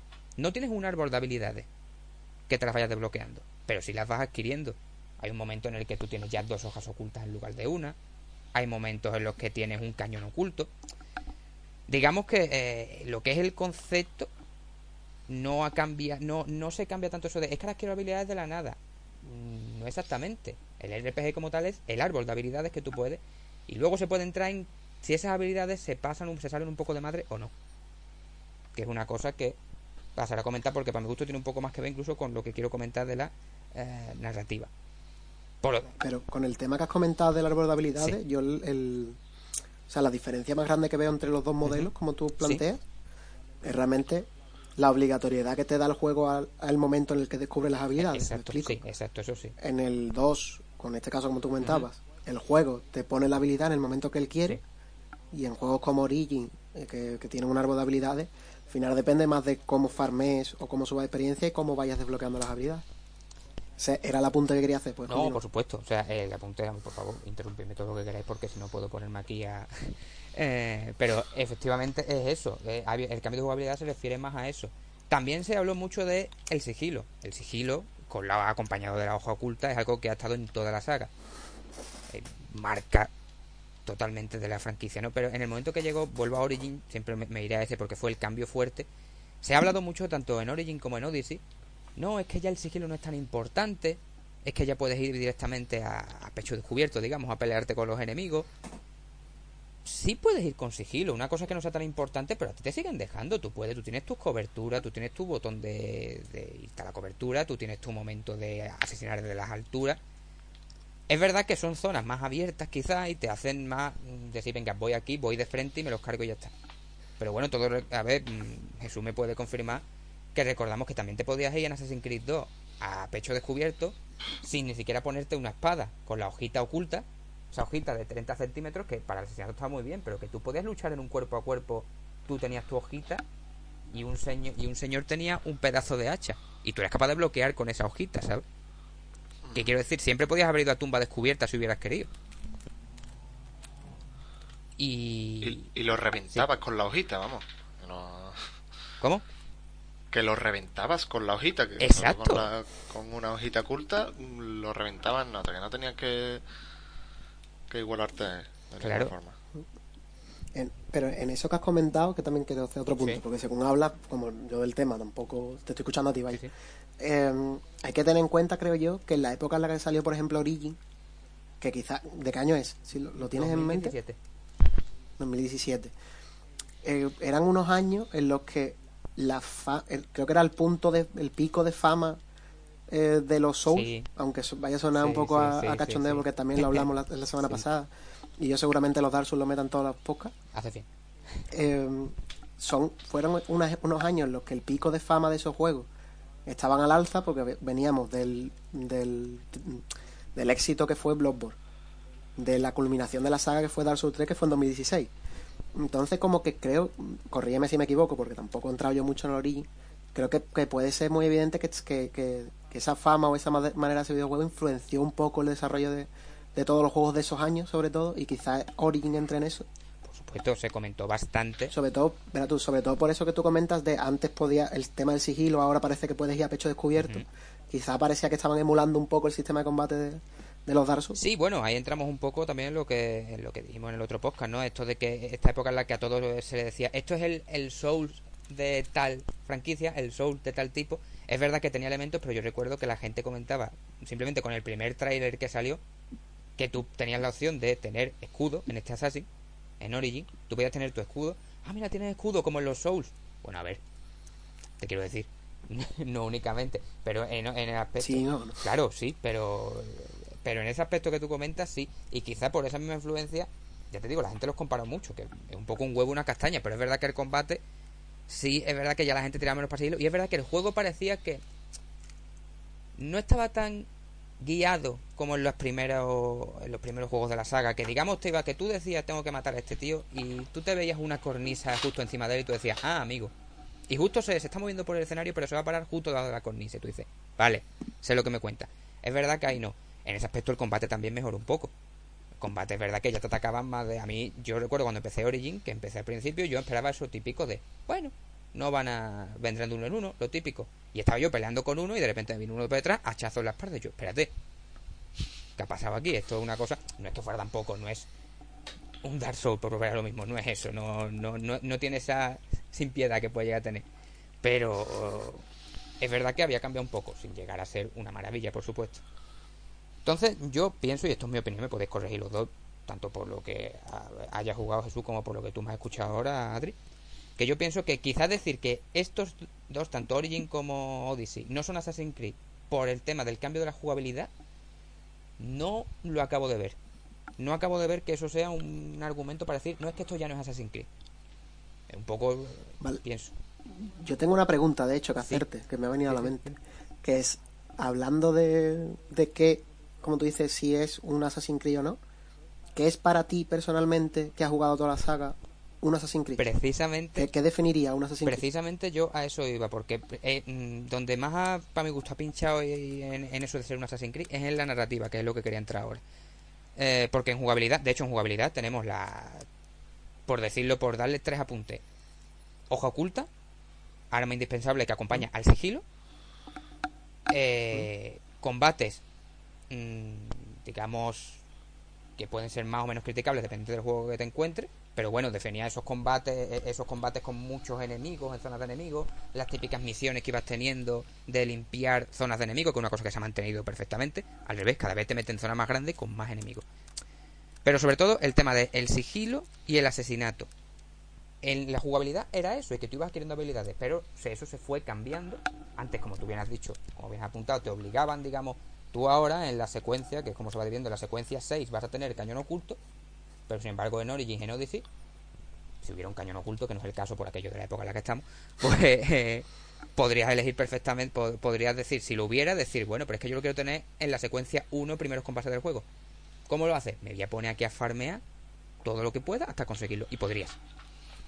¿Es, ¿Es, posible? Esa es una pregunta que te hago. No, no están bloqueados hasta cierto punto a nivel del juego, sino tú desde primera hora puedes desbloquear lo que quieras si te pones a farmear como Quizás la de a nivel más alto, quizás el último nivel, lo tenemos las típicas habilidades, por ejemplo, que tienen habilidad 1, 2 y 3, imaginemos, ¿no? En plan, y luego ya tenemos otras habilidades que son más eso. Y esa sí es la típica que te puedo decir. Se desbloquea en tal momento de la historia. Es una cosa que eso ya teníamos en Unity, por ejemplo. O sea, que es bastante, unos añitos antes que, que Origin. Pero luego el tema de la narrativa, ahí entra una cosa narrativa. Esto es muy simple y sin ponerme a contar la saga ni muchísimo menos, pero vamos a ver. Asesino contra templario. Eso te lo van representando tanto en, un, en una ambientación histórica en distintas épocas, en cada juego, como en una historia que hay en el presente. Vale, hasta ahí vamos bien. Una cosa que eso sí. Sí, hasta ahí esos conceptos. Exacto. Una cosa que es marca de la saga tremenda es, históricamente hablando, que puede tener sus fallos y cualquiera me podría corregir, pero es verdad que históricamente hablando es magnífico como están las recreaciones de las distintas zonas en las que va, la Florencia del 2, el Egipto de Origins, la Francia de Unity, están muy bien recreadas. Eso no se puede negar. De hecho, yo he tenido ese intento vano de lo típico que tú vas andando por las calles y pasas por el lado de una iglesia. Esta es la iglesia de tal. Abrir base de datos para leer un poquito la historia de la iglesia. Eh, duras 10 minutos leyendo eso, a los 10 minutos ya estás matando gente, porque a ver, tampoco estás tú ahí para, para darte cada momento. Pensaba que, ibas a, pensaba que ibas a decir que ibas paseando en la vida real y decías, mira, en esta iglesia me puedo subir, me voy a subir. bueno, tú has pasado conmigo por la ciudad, ¿sabes qué me ha pasado? Sí, sí, por eso. Eh, no, pero eh, tenemos eso. Y luego esto viene de una historia, a ver, eh, la historia, asesinos contra templarios y tal. Ya volvemos a los dos Assassin's Creed que se han dicho, estos no son Assassin, Origin y Odyssey. Ahí se curan las espaldas con los de asesinos contra templarios. ¿Por qué? Porque Assassin's Creed 1 se enfoca en el siglo XII. Cuando se supone que se funda la Hermandad de los Asesinos, Tercera Cruzada, los templarios llevan poquito tiempo por ahí. ¿Qué pasa? Que Origin y Odyssey tenemos Egipto en el 40 a.C., creo recordar que era. Y eh, Odyssey, eh, no me acuerdo exactamente de la fecha, pero es como bastante antes, casi en la época de Sócrates, en el siglo, siglo V antes de Cristo. Entonces, Ahí no existe ni el, ¿El Odyssey es anterior cronológicamente al Odyssey? Sí, sí, sí. Lo sacaron, lo sacaron después, pero es anterior, sí. Sí, sí, hombre, ya, eso sí, pero me ha dejado... Sí, y, y entonces en ese momento, pues tú dices, vale, ¿qué pasa ahí? Que ahí no tenemos ni asesinos, porque no se han fundado todavía, ni templarios como tal. Entonces te dan ahí unos sucedáneos y unas cosas, pero claro, ahí no se pillan los dedos tampoco. ¿Qué pasa con la historia del presente? En Assassin's Creed 3, no lo voy a decir porque es un spoiler, pero en Assassin's Creed 3 pasó algo en la historia del presente que a partir de entonces, a partir de Black Flag, que, que se entiende como Assassin's Creed 4, llamémoslo así, la historia del presente ya dejó de importarle a todo el mundo. A nadie le importa lo que pasa en el presente. No supieron, aquello es que no saben por dónde llevarlo, no tienen ni puñetera idea de qué hacer con eso. Pero bueno, ¿cómo se encajaba ese presente con ese pasado? El Animus. Animus, ese aparato en el que tú te metes y puedes revivir por tu ADN, puedes revivir las vivencias de tus antepasados. ¿Vale? ¿Vale? Muy bien. Vamos a comprar eso. Vamos a comprar que eso se puede hacer. Vamos a poner que esta es la regla. Y dentro de ese eh, revivirlo de tu antepasado, tú tienes un cierto margen de maniobra. Muy pequeño, pero sí tiene un cierto margen. Eso se inició a partir de Assassin's Creed La Hermandad, de Brotherhood. Se metió que tú tenías el objetivo asesina a tal, y tú decías, vale, lo tengo que cumplir, y luego, objetivo opcional, asesínalo desde una, desde una cornisa, como he dicho antes. ¿Qué te está diciendo eso? Que desde una cornisa es como tu asesino, o sea, tu antepasado lo asesinó como tal.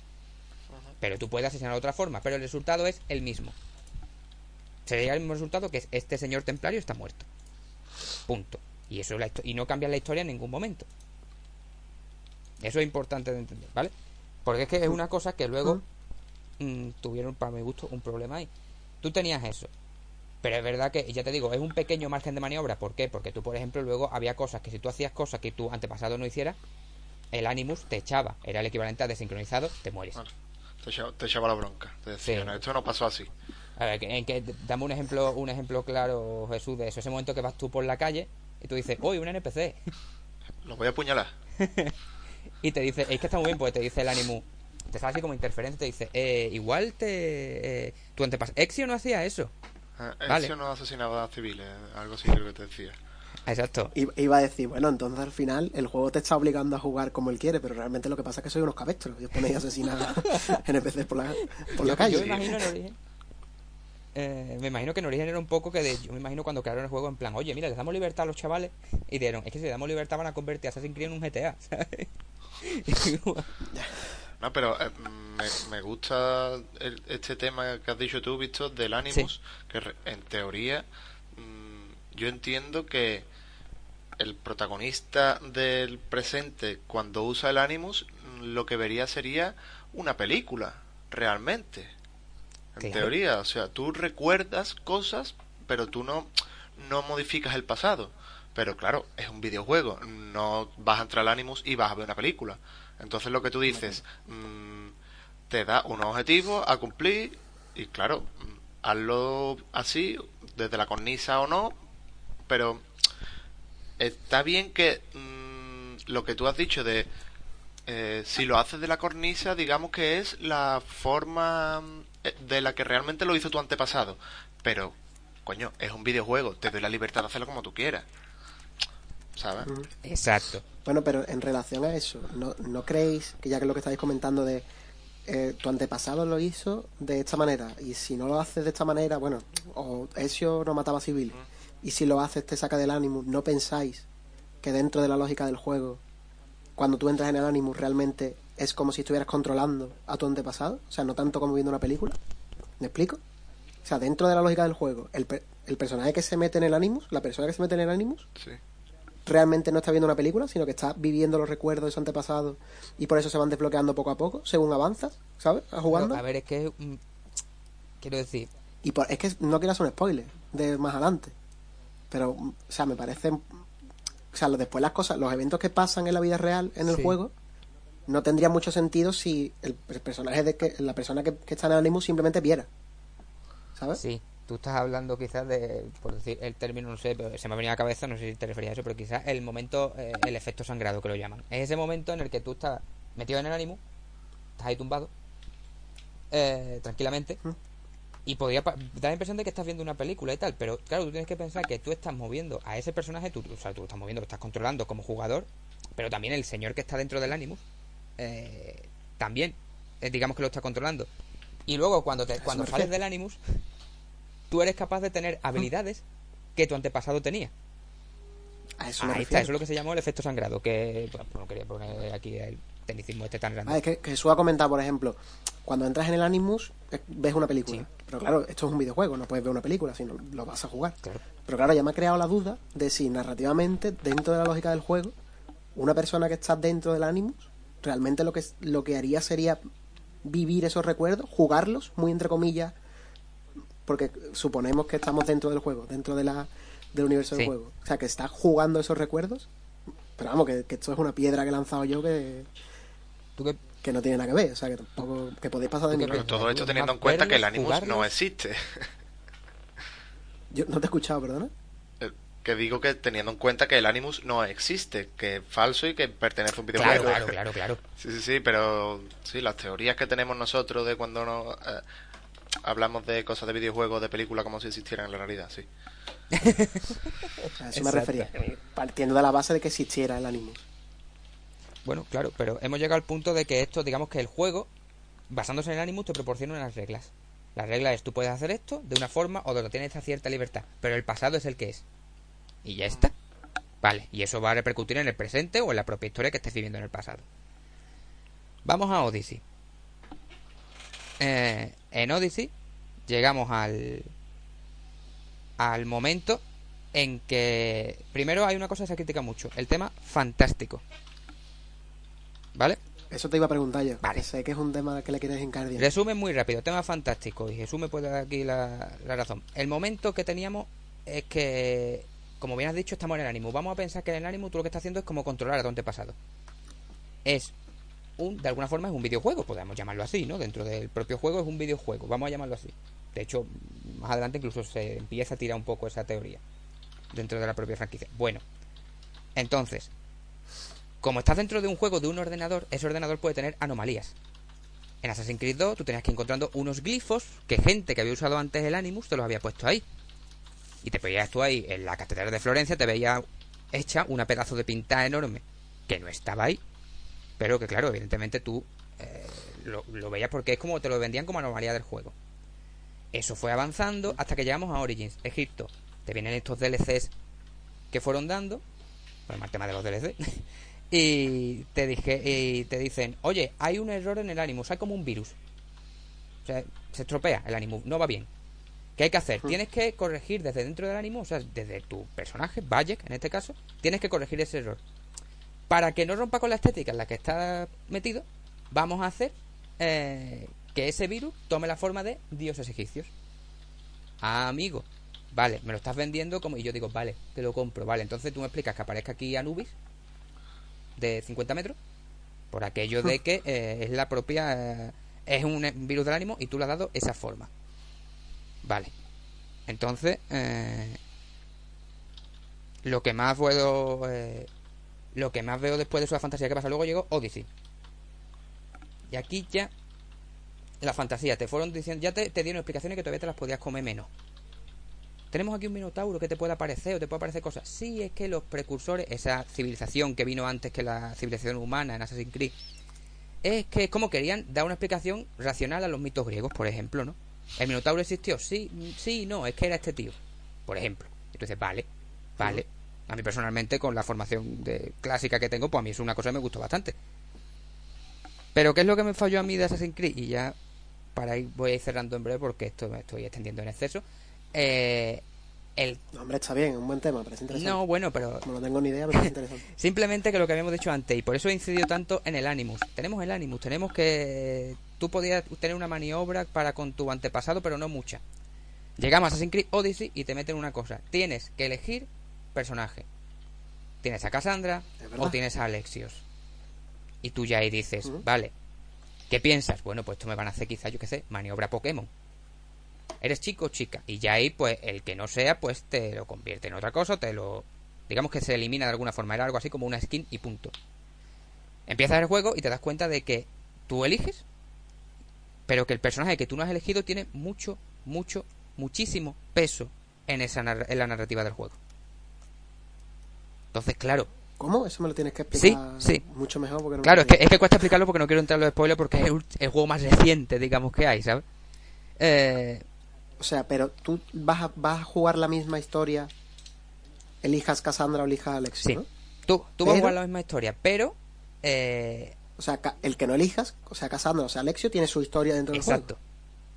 Vale, vale. Entonces- Vale. Hostia, no lo estaba entendiendo. Sí, sí, sí, ¿Cómo, porque también me explica un poco, pero porque es que con este tema la verdad es que No, no, no, muchísimo. bien, pero que era, era yo que no había entrado. Entonces, ya tú ves eso, tú dices, mm, vamos a ver, estoy viendo las vivencias de mi antepasado en el Animus. Vale. Pongamos que mi antepasada era Cassandra. ¿Vale? Y con Alexios pasaba esto. Es lo que pasó, el pasado fue ese. Pero. ¿y ahora qué? Si yo elijo a Alexios en lugar de. De a Cassandra, O sea, sí, mi pregunta aquí es: el, eh, ¿hay uno de los dos que sea canon en la historia? Sí. Cassandra es canon. Vale, o sea, el juego está pensado para que tú juegues como sí, se Cassandra. confirmó desde... Se ha puesto, está pensado para que tú juegues como Cassandra, pero también puedes jugar como Alexios. Vale, es que en Valhalla, ¿no? Que Sí. es el que sale Sí. ahora, va a ocurrir una cosa similar, que es que tú puedes elegir los dos personajes. ¿Qué pasa? En el trailer solo ha salido Sí, eh, el, el personaje masculino. No Eivor, se van a llamar los dos Eivor, además. Tanto femenino Eso, como masculino. esa- bueno, es otra, es otra cosa. Pero bueno, ese es otro tema del que daríamos para hablar un poco, que es el tema de la representación en los videojuegos Bueno. y el cómo em, parece que, que, que la postura media del, del consumidor de videojuegos modernos es si no me veo representado en, Claro, en bueno, lo que estoy jugando no me vale porque el tema del tráiler de este de, de Assassin eso ha sido vergonzoso en lo que lo que es la campaña que se ha formado en redes de es que no voy a jugar como una tía porque ya pasó con Odyssey Sí. eh, no pueden enseñar en el tráiler a la tía porque es que no se va a sentir representado el 90% de, de los consumidores. Mm, me voy a guardar la, la ordinaria que iba a Sí, decir. sí. Pero bueno, continúa. No, bueno, simplemente a lo que voy con esto, que no es solo esa elección el juego, sino que metieron este, estos elementos de elección. Tú ibas haciendo misiones y te daban opciones de eh, también algo muy de los RPG, ¿no? Que tú puedas elegir. Tú puedas elegir, pues mira, a este lo quiero matar, a este lo quiero perdonar, a este le quiero decir tal cosa. Y eso luego puede tener unas repercusiones, quizás no excesivas, pero las va teniendo. Incluso en la propia historia principal del juego, no te hablo de misiones secundarias. Entonces, el problema que yo veo ahí en ese Assassin's Creed es que te cambia tanto en esas misiones secundarias o principales que tú dices, este muere, este no muere, esto te cambia el resultado final de la historia, como el tema del personaje principal que tú elijas, sea Cassandra o sea Alexios. Está, no sé si estáis de acuerdo conmigo, que en ese aspecto está rompiendo con la norma básica que habíamos puesto de cara al Animus. Que era la de tú puedes entrar, tú puedes tener una maniobrabilidad, pero leve, no puedes cambiar el pasado. La historia que ha ocurrido es esta. Sin embargo, en Odyssey pueden ocurrir varias historias. No tiene sentido. historia, ¿no? Eso en el juego te lo intentan explicar. Porque incluso. Claro, pero también entiendo que quizá la decisión narrativa sea, mm, vale, partimos de la base que has elegido a Cassandra y este es nuestro canon Sí. a partir de ahora. O partimos de la base que has elegido a Alexio y esta es la historia a partir de ahora. ¿Me explico? Sí. O sea, como que la, la historia no se define hasta que tú eliges qué historia quieres seguir.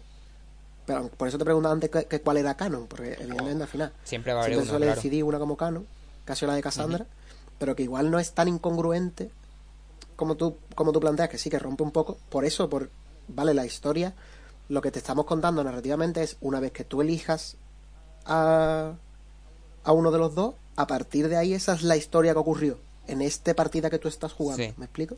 Vale, sí, de cara a la partida, eh, sí, por supuesto, pero es que eso estaría bien si no fuera porque ya en el propio juego hay un momento en el presente que te sueltan un comentario porque ya mismo se extraña. Oye, pero el ánimo no era para vivir únicamente. ¿Cómo es que podemos elegir al antepasado? Y te dice, eh, sí, es que esos eran los ánimos de siempre. Pero en este ánimo podemos vivir, podemos vivir cosas que han pasado y cosas que podrían haber pasado. Ahí es cuando pincha. Eso es lo que quería llegar. Ahí quería llegar. Ahí quería llegar. Por eso, de todo lo que digo, Assassin's Creed Origin y Odyssey siguen siendo Assassin's Creed a nivel jugable, con cambios que yo, yo pienso que, que sí, con cambios que le han sentado muy bien. A nivel narrativo es donde ha pinchado. Origin no hizo eso, pero Odyssey, por mucho que a mí el juego me encanta, me encanta decisiones, me encanta poder tomar decisiones de diálogo y demás, pero una cosa es que el juego me guste, como esté planteado, y otra cosa es que decir que eso es Assassin's Creed. Me preguntabas antes por lo fundamental de la fórmula. Lo que lo fundamental era Sí. eso. Tú vivías el pa- de la historia del pasado sin prácticamente cambiarla. Aquí te la cambia. No tienes una historia estipulada. Incluso ya no dentro de una misma partida, sino que en la misma partida puede haber distintos cambios. Eso es lo que yo veo que puede dar a entender que esto, se puede entender que se diga que Odyssey no fue un Assassin's Creed. Vale. Sí, te entiendo. ¿Vale? Yo quizá con esto lo que comentaría es una de las cosas que comento siempre con los videojuegos, que es que a mí me encanta que lo que te planteen tenga sentido dentro del juego. Sí. Puede ser una explicación mala, pero al menos han intentado darla. Ujú, ¿Me explico? O sea, la explicación de que no, es que ahora en el Animus eh, podemos ver lo que O por pasó ejemplo, Hollow Knight, ¿no? y lo que pudo haber pasado. Es una explicación malísima, es una porquería de explicación, pero al menos una. ¿Sabes? No se han lavado las manos y decir, "Eh, esto no se explica, ya está. Eso es una cosa que yo siempre pongo el ejemplo del tema que ya- creo que lo estuvimos comentando hace poco además, del tema de, los mapas en los videojuegos. Que a mí, por ejemplo, me encanta que el mapa, si yo puedo ver un mapa, que el mapa esté integrado en el mundo. Como por ejemplo un juego como Firewatch, que es un juego en el que eres un guardabosque, abres el mapa y es tu personaje abriendo un mapa físico y lo ves como un mapa dentro del juego. Con la lógica del juego, no es un mapa que se abre en un menú desplegable y tal. Por eso digo que a mí me gusta que, que los juegos por lo menos intenten darle sentido dentro de la lógica del juego a cosas que están pasando, aunque luego la aplicación sea una mierda, como en este caso. Sí. Pues vale, ¿no? no, no, a ver, simplemente que sí, que el, problema es que yo ahí compro, por ejemplo, que te he comentado de la fantasía de las criaturas mitológicas, que ahí sí te compro, que eso son explicaciones que son peores o mejores, pero a fin de cuentas te lo explica. Pero aquí está traicionando las reglas que tú mismo has puesto. Y te da una explicación todavía peor que la que te podían dar, que, oye, que aquí apareció un minotauro. Simplemente eso, ese es mi punto de vista. Y quiero ver a ver qué es lo que ocurre con Valhalla. Que ya hay rumores de que, bueno, que va a ser menos eh, fantástico esto o lo otro. Aunque es verdad que ya vas a poder elegir personajes desde un principio. Que por cierto se ha dicho que el canónico es ella. Vuelve a ser ella.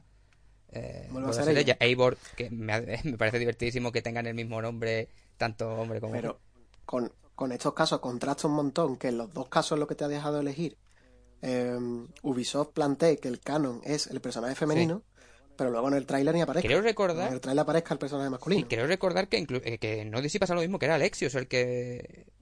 quizás se repartía un poco más en este, es que no hay rastro de la versión femenina de, de Eivor. No, no, es que la versión femenina nos hemos enterado que existe a raíz de una figura que salió al poco al momento del tráiler de, de, la reserva de la edición exclusiva y tal. Feminista, pero feminista, pero no mucho. Yo creo que te has quedado a gusto con el tema de los asesinos. Hombre, la verdad es que me queda a gusto. Tenía cosas que soltar, que era que no. Hombre, yo espero que mm, te haya podido saber algunas cositas nuevas de esta saga. no, te quiero enganchar ni te lo quiero vender.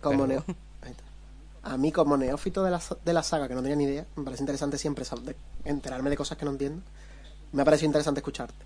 La verdad que, además, como tengo la posibilidad, tengo voz en este podcast, de ir preguntándote según ocurre, me ha resuelto bastante bien las dudas. Creo que ha quedado un debate interesante. Gracias, me alegro. Así que nada. Pues nada, con esto ya. Pues nada. Yo creo que deberíamos pasar, dar por, zanjado el tema de, los asesinos, que además has terminado, creo yo, muy bien con esa clausura de. Pues, para mí, el final, la clave o la fórmula de la saga es tal. la, creo que ha sido un buen cierre. pasar, con el, pasar ya al último, al último tema, ¿no? Pues sí, ya ahora vamos a pasar a este último tema, que es el tema de los eh, survival, como del juego de tipo survival, como decía. Eh, un poco eso, eh, es un juego que lo están petando bastante en los últimos años y siguen avanzando, no tiene pinta de que eso de momento vaya a parar. y bueno, simplemente le, quiero dar un poco la voz cantante a Jesús porque no son pocas las veces que hemos estado, Adri lo puede confirmar, que hemos estado, hemos quedado para tomarnos lo que sea y tal. Y Jesús ha hablado de pues me he pasado la tarde o me he pasado un buen rato o acabo de dejar de jugar a X juego, que no lo menciono simplemente porque sé que él lo va a mencionar sobradamente ahora cuando, cuando empiece.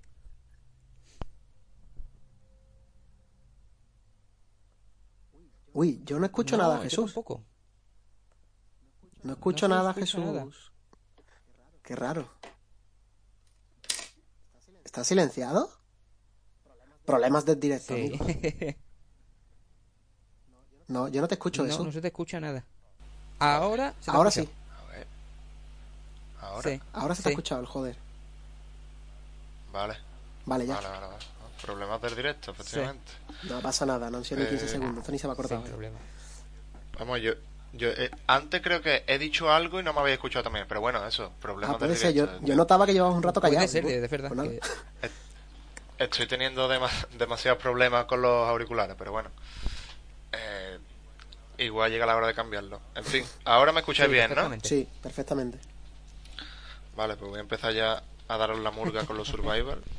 Que ya, ya os di bastante en su día, pero ahora. Eh, bueno, voy a empezar diciendo primero en qué consiste un survival, ¿vale? Eh, normalmente, pues eres una persona en un mundo vacío, normalmente, o sea, vacío entre comillas. Quiero decir, que no, no estás con, con un equipo de exploración, no, que mm, por, e, voy, a, voy a empezar diciendo ejemplos de lo que son survival para poder apoyarme en, estos juegos de ejemplo, ¿vale? Minecraft, que es el, el survival, mm, yo creo que todo el mundo lo conoce, el juego más vendido de la historia, muy infravalorado por mucha gente, pero me parece un juego brutal que por el simple... Eh, o sea, en lo que se basa el juego, que son cubos, dice, bueno, mm, qué mierda, ¿no? Son cubos. Es que mm, el hecho de que sean cubos es lo que te da la libertad total para tu, poner cubos como tú quieras, hacer puentes, castillos. Mm, o sea, eso es una de las cosas que voy a explicar, que me gusta tanto de los survival, que te da la libertad de modificar el mundo como, como tú quieras, de crear o destruir mm, lo que te dé la gana prácticamente. No en todos, pero sí en muchos. Es un elemento común en, en varios, como puede ser en Minecraft, en Astronier también se puede modificar terreno, Adri, tú lo has visto. No tanto como Minecraft, pero, hombre, te puedes hacer tus puentecitos, te puedes hacer tus cuevecitas. Te da la opción. ¿Verdad que es más rudimentario que en Minecraft, pero te da la opción? Exactamente, no es... hombre, yo eso creo que en Minecraft está muy mejor implementado por el hecho de lo que es el juego en sí, de, la base, de que el juego son cubos que yo modifico y lo cambio de sitio y tal. Eh, luego, con el que he sido pesado en exceso, que es Subnautica, ¿vale? En Subnautica no puedo yo cavar, no puedo yo eh, crear terreno, puedo crearme una base, por ejemplo, eso sí me da la libertad, que me puedo, me puedo crear yo base, pero claro, aquí la diferencia es que Minecraft normalmente es un mundo que se genera de forma aleatoria. Eh, pues es un bioma de bosque, es un bioma de desierto, un bioma nevado. El juego, digamos que lo, a partir de un código que se llama semilla, se genera aleatoriamente un, mundo. En Subnautica no, en Subnautica siempre es el mismo mundo. Tú apareces en tu cápsula con plantas al este, pero no al norte. Siempre es el mismo mapa. Cuando Sí, siempre es el mismo mapa. Ah, de hecho, pues yo no lo sabía. Pensaba que se eh, generaba automáticamente cada vez que jugabas. No.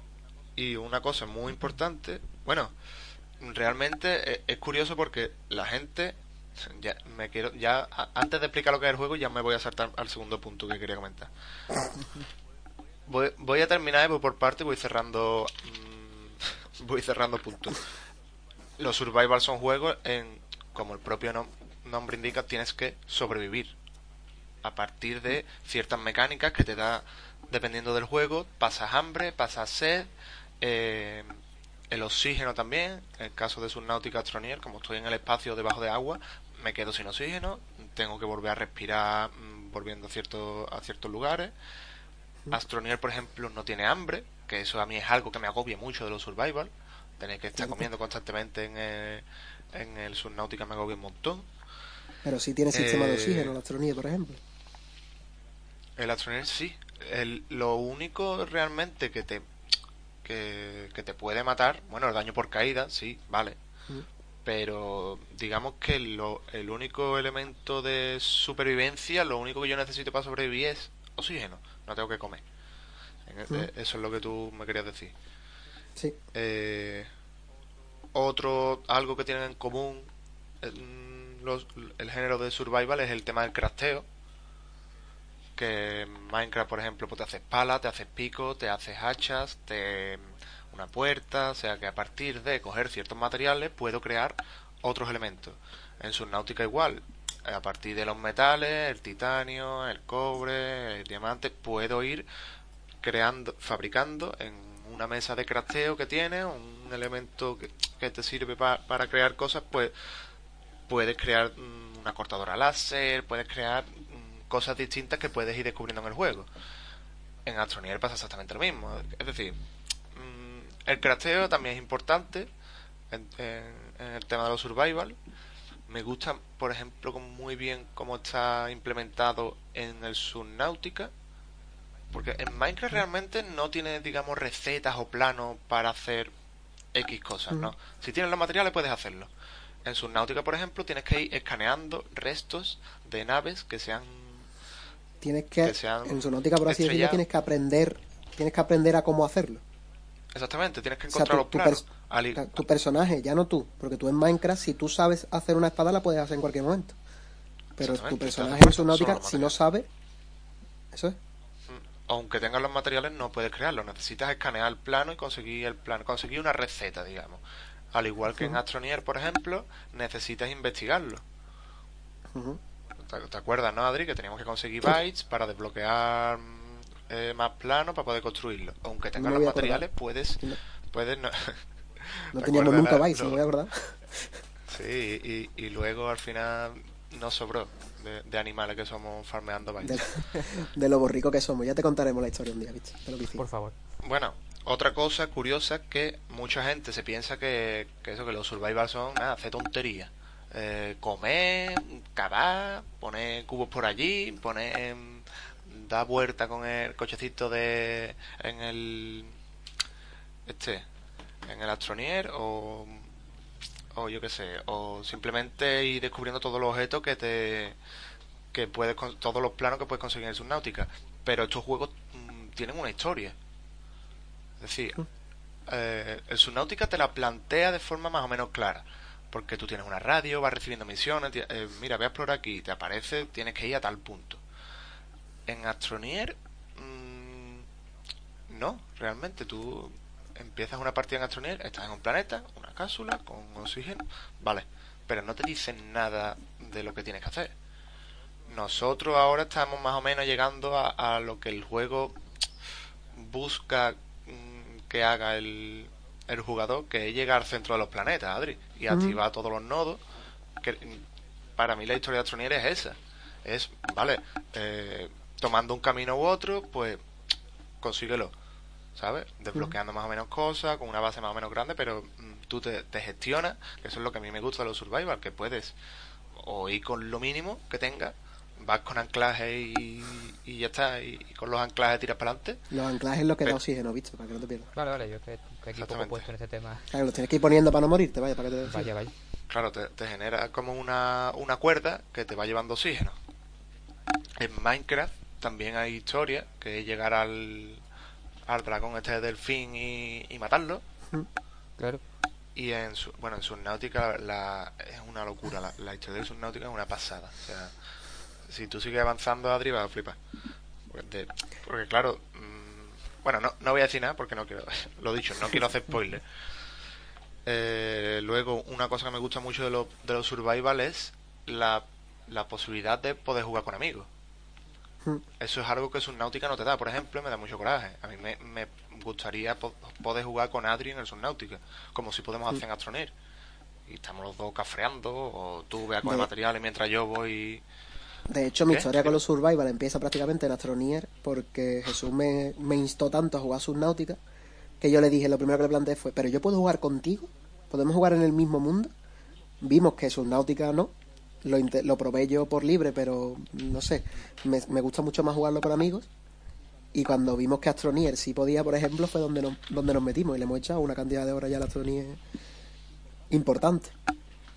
Pero es eso, a mí es lo que dice él, me gusta mucho la sensación, el, poder jugar a los Survivor con amigos, ir descubriendo cosas y vete tú, nos pasa mucho en Astronier, vete tú a hacer tal que yo voy a ir a buscar otra cosa que está en la cueva, ahora subo, ¿sabes? Esa sensación de cooperación que hay en el juego. A mí me gusta mucho, la verdad. Eh, bueno, y lo que más me gusta de, de los Survival realmente es el, la, la satisfacción que te da el hecho de estar progresando. Cuando consigues cierto objeto en el juego y de repente te crees un puto dios. Desbloqueas un coche en el, en el Astronier y el coche te da oxígeno. Es decir, ya puedes ir a cualquier lado del planeta sin, sin necesidad de ir poniendo anclaje uno por uno, andando.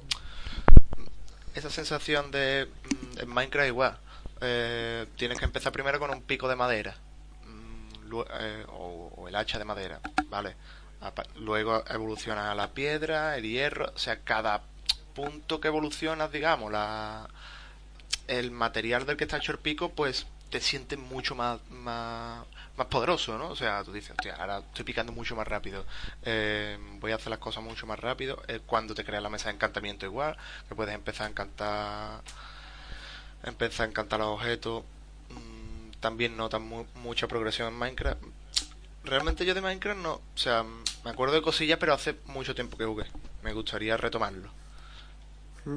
Pero bueno, Minecraft además es un juego que a mí siempre me ha llamado mucho la atención pero que como, como que la comunidad aquí en España está tan mal vista por ser un juego que ha llamado tanto la atención a lo mejor jugadores muy jóvenes que parece que, que Minecraft tiene una reputación muy mala dentro de la comunidad, ¿me explico? Sí, sí, hay mucha gente que dice, "Ah, Minecraft es una mierda.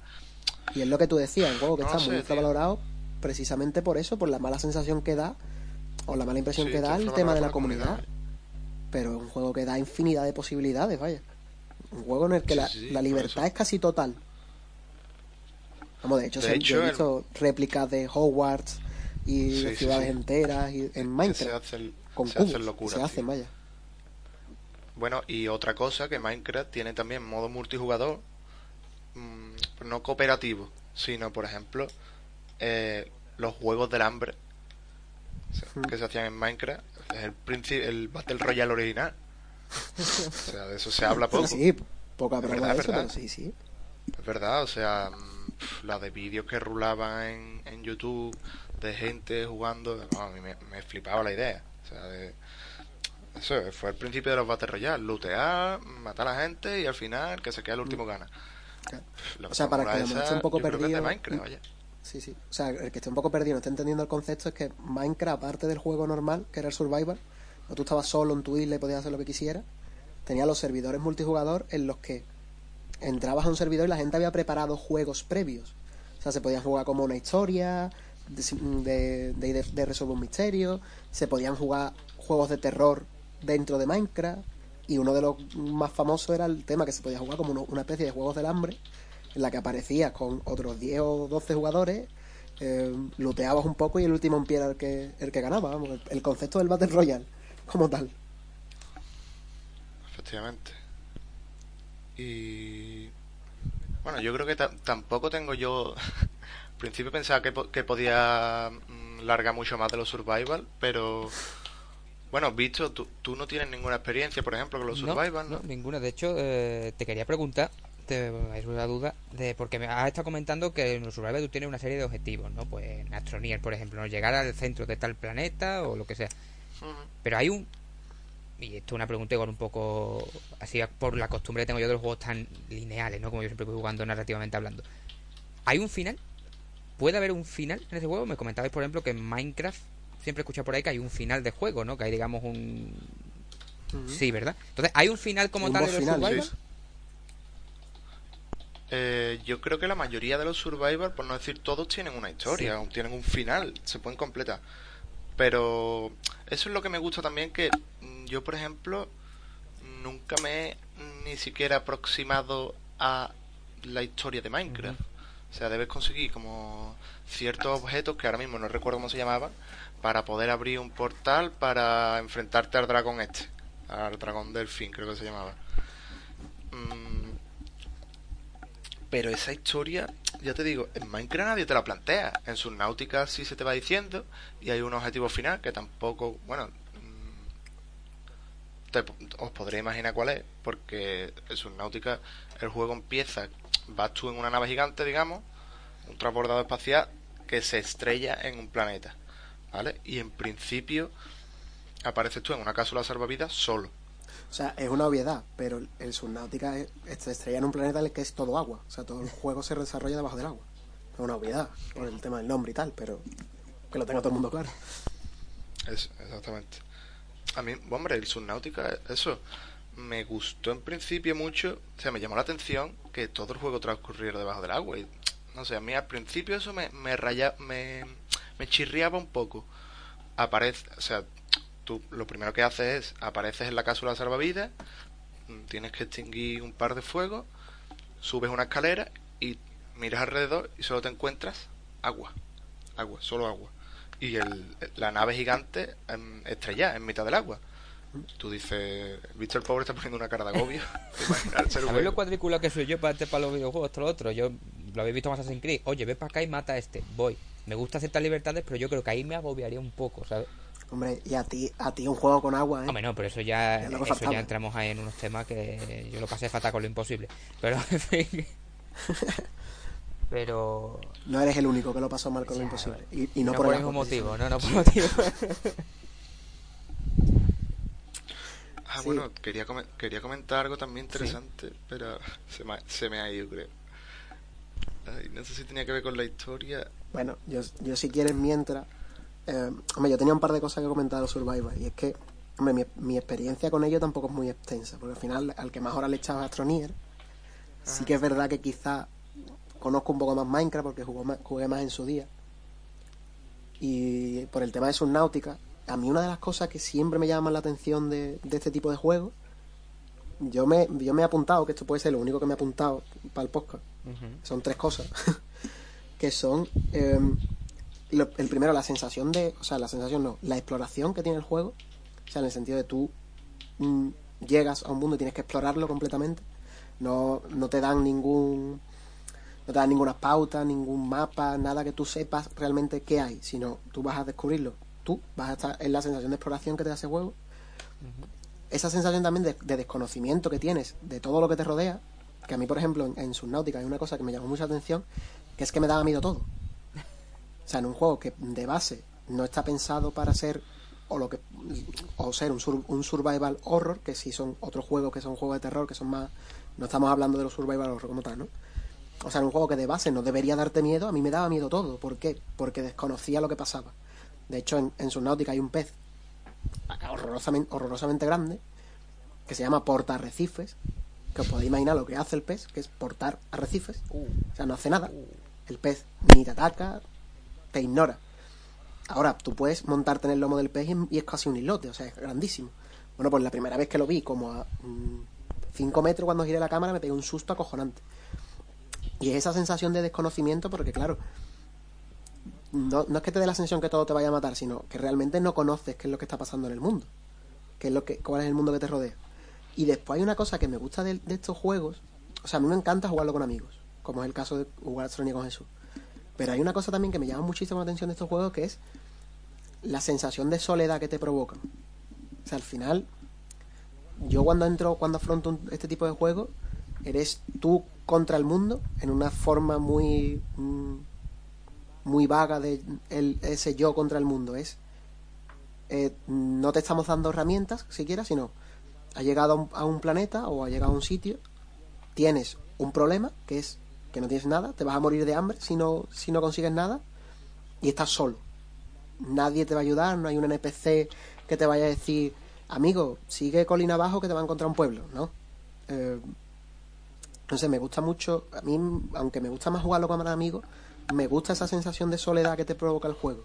De todo lo que descubras en base a ti y solo a ti, salvo, salvo que te pongas a mirar guía, ¿no? Pero eso no, no entra dentro de la ecuación. Es una cosa, no sé, los Survivors siempre ha sido una, unos juegos que me han llamado mucho la atención, por eso, por la libertad que te dan y por esa sensación de, de desconocimiento que tienes del juego, sin más. Esa satisfacción al explorar y descubrir mmm, una cueva en Minecraft o Astroneer o un, un, nuevo material en Subnautica, un nuevo plano. Mm. Subnautica tiene una cosa que, eh, digamos que la profundidad te, te va limitando eh, lo que tú puedes explorar. Es decir, tú, eh, esto es un poco podríamos decir gracioso o que te llama la atención o contradictorio, pero tu cuerpo aguanta la presión a, a, a la profundidad que te vayas. Ah. En cambio, hay ciertos vehículos del juego que tienen una profundidad máxima. ¿Vale? Uh -huh. ¿Qué pasa? Se pueden mejorar un poco. Pueden mejorar estos vehículos para que eh, no bajen a 300 metros, que bajen a 500. Pero claro, tienes que seguir desbloqueando eh, vehículos, mejoras, para ir cada vez más profundo. Para, porque, lo, como he dicho, en Subnautica eh, uno de los limitadores es, es, es, el oxígeno. Es decir, yo puedo nadar todo lo profundo que yo quiera, pero se me va a acabar el oxígeno. Lo que necesito para tener oxígeno es un, un vehículo, de, uno de los vehículos que, que irás desbloqueando por, con los planos. Y estos vehículos te proporcionan oxígeno. Mm, si no tienes los vehículos, o sea, conforme vas consiguiendo planos, consigues más vehículos. Con estos vehículos cada vez voy más profundo. Conforme más profundo voy, consigo mejores materiales, mejores planos. Y volvemos otra vez a repetir todo el ciclo de esta fórmula, vaya. Consigo los planos, nuevos vehículos más mejorados. Eh, vuelvo a tirar para abajo todo lo que pueda. Bueno, y, y la, la fauna y, y la y, y los escenarios del Subnautica, o sea, cuando empiezas a tirar para abajo, que dices tú, bueno, ¿dónde voy a llegar? Te empiezas a encontrarte una serie de, de o materiales o, o estructuras. Hay estructuras en, en el en el Subnautica, lo digo ya. Y, o sea, el Subnautica, la, la satisfacción explorando y descubriendo cosas, como has dicho tú, Adri, es, es enorme, tío.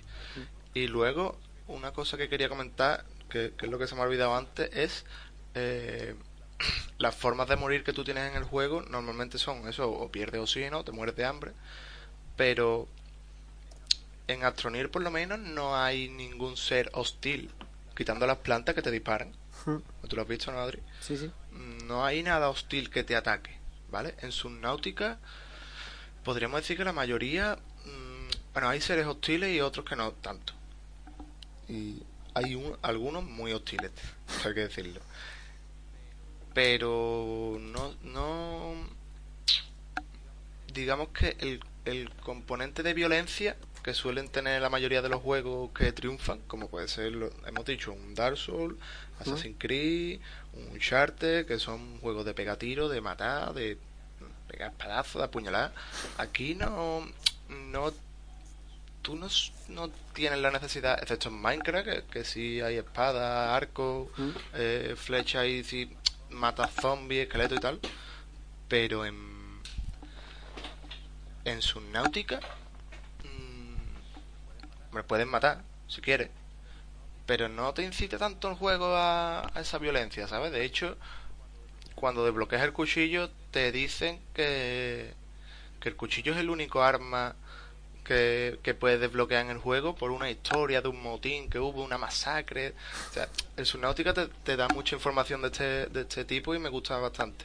Y además tienes una base de datos donde puedes mirar, puedes escanear mmm, todos los peces, eh, los materiales y si te pones a leer o las transmisiones de radio también, si, lo, si luego lo juntas en un todo, tienes un mundo completo con una información tremenda de comportamiento de fauna, de flora, de, o sea, la información Subnautica es eso, como te pongas a leer toda la información de los juegos, que se supone que tendrías que hacerlo pa para avanzar un poco más, para avanzar bien en la historia, o sea, es demencial la, la información del juego. No, al final volvemos a lo que pasa siempre contigo, que es que te encantan los juegos que no entiendes, ¿no? Porque como tampoco te paras a leer sí. todo. Sí, sí, es que, tío, es mucha, muchísima información, no te puedes hacer una idea de la información. A lo, me, lo suyo sería a lo mejor hacerlo poco a poco. Tampoco me paro a escanearlo todo, porque es que puedes escanear las piedras, puedes escanear los peces que te comes, puedes escanear los peces que te matan, puedes escanear lo que tú has dicho antes, el portarrecife también lo puedes escanear. Es que puedes conseguir información de cualquier cosa que te permita usar el escáner, ¿sabes? Yo te, pues sí, pues yo te sí. preguntaría, Jesús, pero es que lo tengo. Eh, evidentemente, Subnautica es el juego este que anticipé antes cuando presentaba un poco el tema, este juego del que tú has hablado tanto. ¿Cuántas horas le puedes haber hecho tú a este juego? Una pregunta que la respuesta me va a encantar, seguro. Pues, pues no tanta, ¿No tanta? ¿eh? No tanta. Lo que pasa es que se las has hecho muy seguido. Ah, bueno, pues tú. Y me canso muy rápido. o sea que es muy rico. Pero, pero la, la, última partida llevaba más de un día jugando. Wow. Llevaba más de un día, como a más de 24 horas. ¿ves? más de 24 horas la partida. Ah, pensaba que decía que, es que había jugado un día entero. Sí, te, te levantaste no, no, no, y te acostaste a la hora de desayunar el día siguiente, ¿no? está loco, Pe está loco. Pero, y aún así no me lo pasé, no me pasó el Subnautica todavía. Pero creo que andaba cerca, ¿eh? Y luego el DLC, ¿no? El Below. El Below Zero. Sí, pero ese no lo tengo. Bueno, ese no lo tengo. Todo, todos andan. Pues sí. Bueno, yo me he quedado a gusto con los Survivors, no sé si es su. Bueno, tampoco tengo mucho más que yo, decir. yo he charlado bastante. yo que claro. Pues me parece. Monólogo. Que hemos liquidado también con el tema. Pues sí, pues sí, la verdad es que vamos, y con esto ya hemos liquidado además con el bloque de los temas que nos hemos quedado a gusto, como digo, nos hemos quedado bastante hartitos. Y bueno, pues ahora vamos a pasar a este, a este bloque que nos gusta tanto, último ya para cerrar, que es este cajoncillo desastre en el que metemos aquí estas recomendaciones, objetivos que queremos, cosas que queramos jugar, que queramos ver, eh, objetivos que tengamos. Eh, así que bueno, ¿qué tenéis que comentar en este en esta apartadita? ¿Qué me contáis?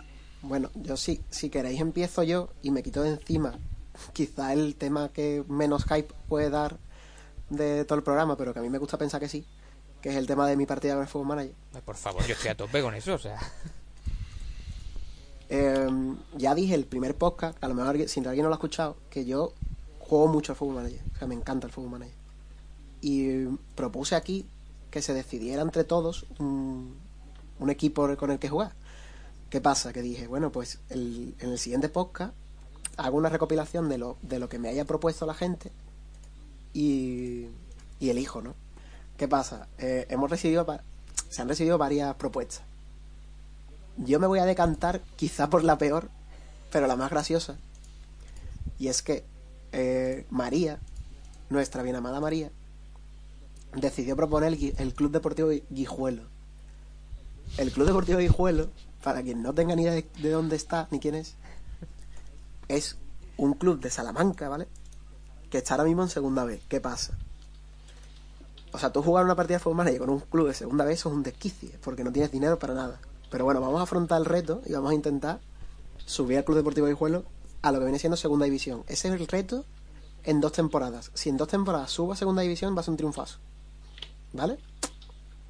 Entonces, eh, se han quedado otras opciones en el tintero, que no eran malas. ¿Qué pasa? ¿Qué pasa? Quizá, si vemos que la del Guijuelo tampoco da para mucho, o me echan muy rápido, porque en el juego te pueden echar, en el juego te pueden despedir. Si me echan muy rápido, pues exploro otras, otras de las opciones dichas. Pero de momento nos vamos a quedar con el Club Deportivo Guijuelo. Que ya la semana que viene, en el siguiente podcast, lo que haré es que habré jugado ya. Habré hecho la planificación de pretemporada seguramente. Y habré intentado jugar a lo mejor un tercio de liga en una semana. Para ir viendo cómo van los progresos. Y luego, por otra parte, eh, yo ahora he empezado a streamear el Nio. Eh, este es este juego que salió poco después de Bloodborne y que se llevó un- no tantas malas críticas, pero sí duras críticas por su por, la, por la, lo odiosa que son las comparativas. Pero bueno, ahí lo hemos empezado en, en streaming. Y aparte sigo con mi Dark Souls 3, que de momento voy bien. Pero voy jugando ese lo juego en la intimidad de casa. Ah, y he empezado a ver American Gods. Uh, Que.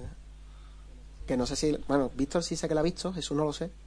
Yo empecé a verla, pero no, la yo dejé. empecé y también me quedé, no creas tú que la he visto entera. Claro. He visto tres capítulos, y, o cuatro creo que he visto ya. Y, y hay una cosa que me encanta de la serie que es que no me entero todavía de nada. Ya me voy enterando un poco más de cosas, pero sobre todo los dos o tres primeros capítulos no me enteraba de nada. O sea, no sabía de lo que estaba pasando. Mm. Así que, así que a ver por dónde avanza la serie, pero bueno, está bien. Y nada más, yo pendiente de momento estoy jugando lo que quiero jugar, o sea que tampoco tampoco tengo nada muy pendiente.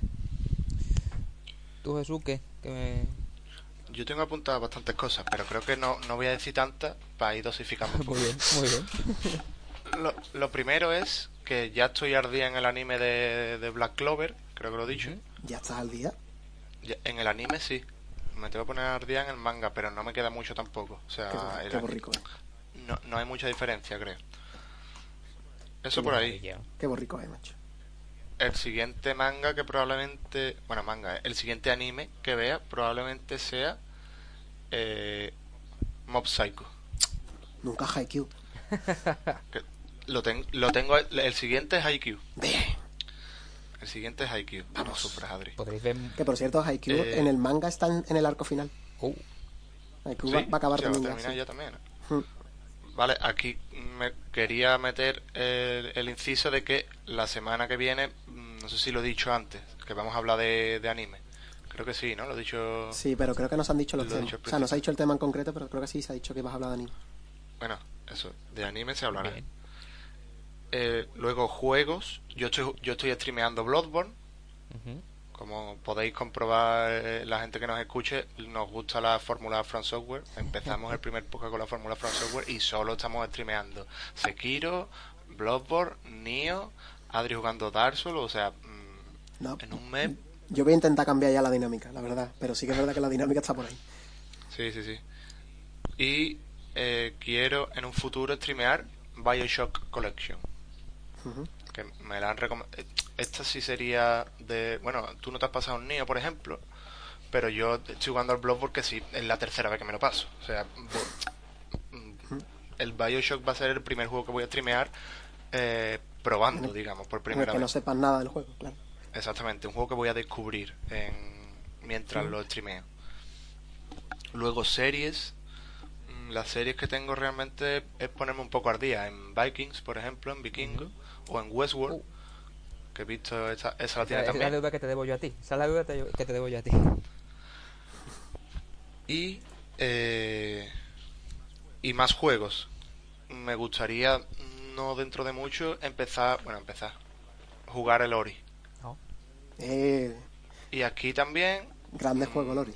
decir que la semana que viene Adri va a hablar de, de los Metroidvania, ¿verdad? Sí, Si no me la, equivoco. sema- la semana que viene rajo de lo lindo con los Metroidvania porque además tengo muy recientes los dos Ori.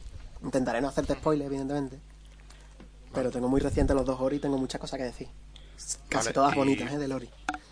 Por mi parte, ya está. Creo que ya he dicho bastante. No tengo recomendaciones, pero Bueno, no ahí pasa tenéis nada. Muy bastante. bien, no te preocupes. Todavía tengo pendiente Elita, que me recomendaste Cierto, que trailer más bonito.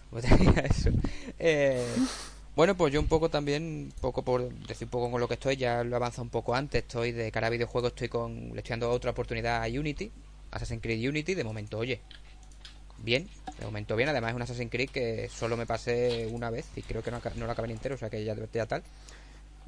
Víctor, te, te- te corto un Por segundo. favor. Víctor, para quien, lo cono- que no lo conozca, es el tío más cíclico que existe en el mundo. No, que va. O sea, Víctor, cuando, cuando acaba de un juego y esto típico que dice, voy a jugar un juego nuevo, a ver qué, qué tengo por ahí. pa-". Él dice, bueno, otro Assassin, venga, otro Assassin, Voy no a pasa volver a nada. jugar Assassin. No, no, no, eso se te iba a decir, no mientas, es malo que dice Jesús, no, otro Assassin, no, no, no, otro, otra vez Assassin's Creed 2, que es lo que, lo que más he repetido siempre. Bueno, es que ya, por lo menos, has dado un paso y ya no es el Assassin's Creed 2. Ya Si estuvieras jugando Assassin's Creed 2 me Yo, es pregunté. que yo creo que ya, ya- ya no le puedo hacer. bueno, igual un par de meses te digo otra cosa, pero.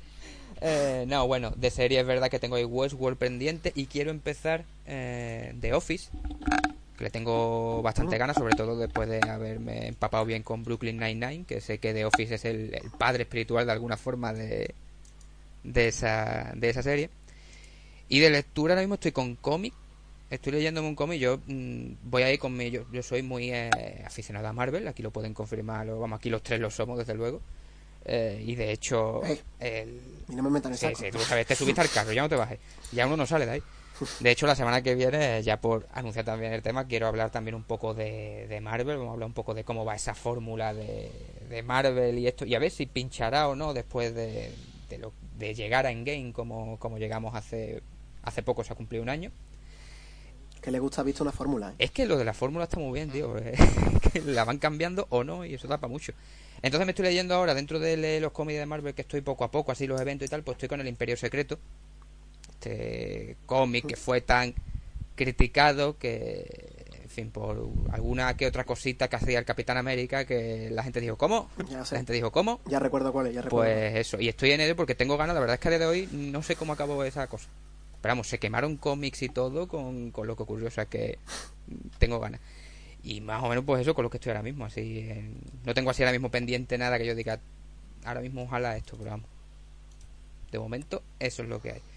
Y bueno, pues yo creo que perfecto, ¿no? Ya hemos hecho esta, este resumen de con qué estamos liados y, y demás. Así que con esto yo creo que vamos a llegar al final del programa de hoy.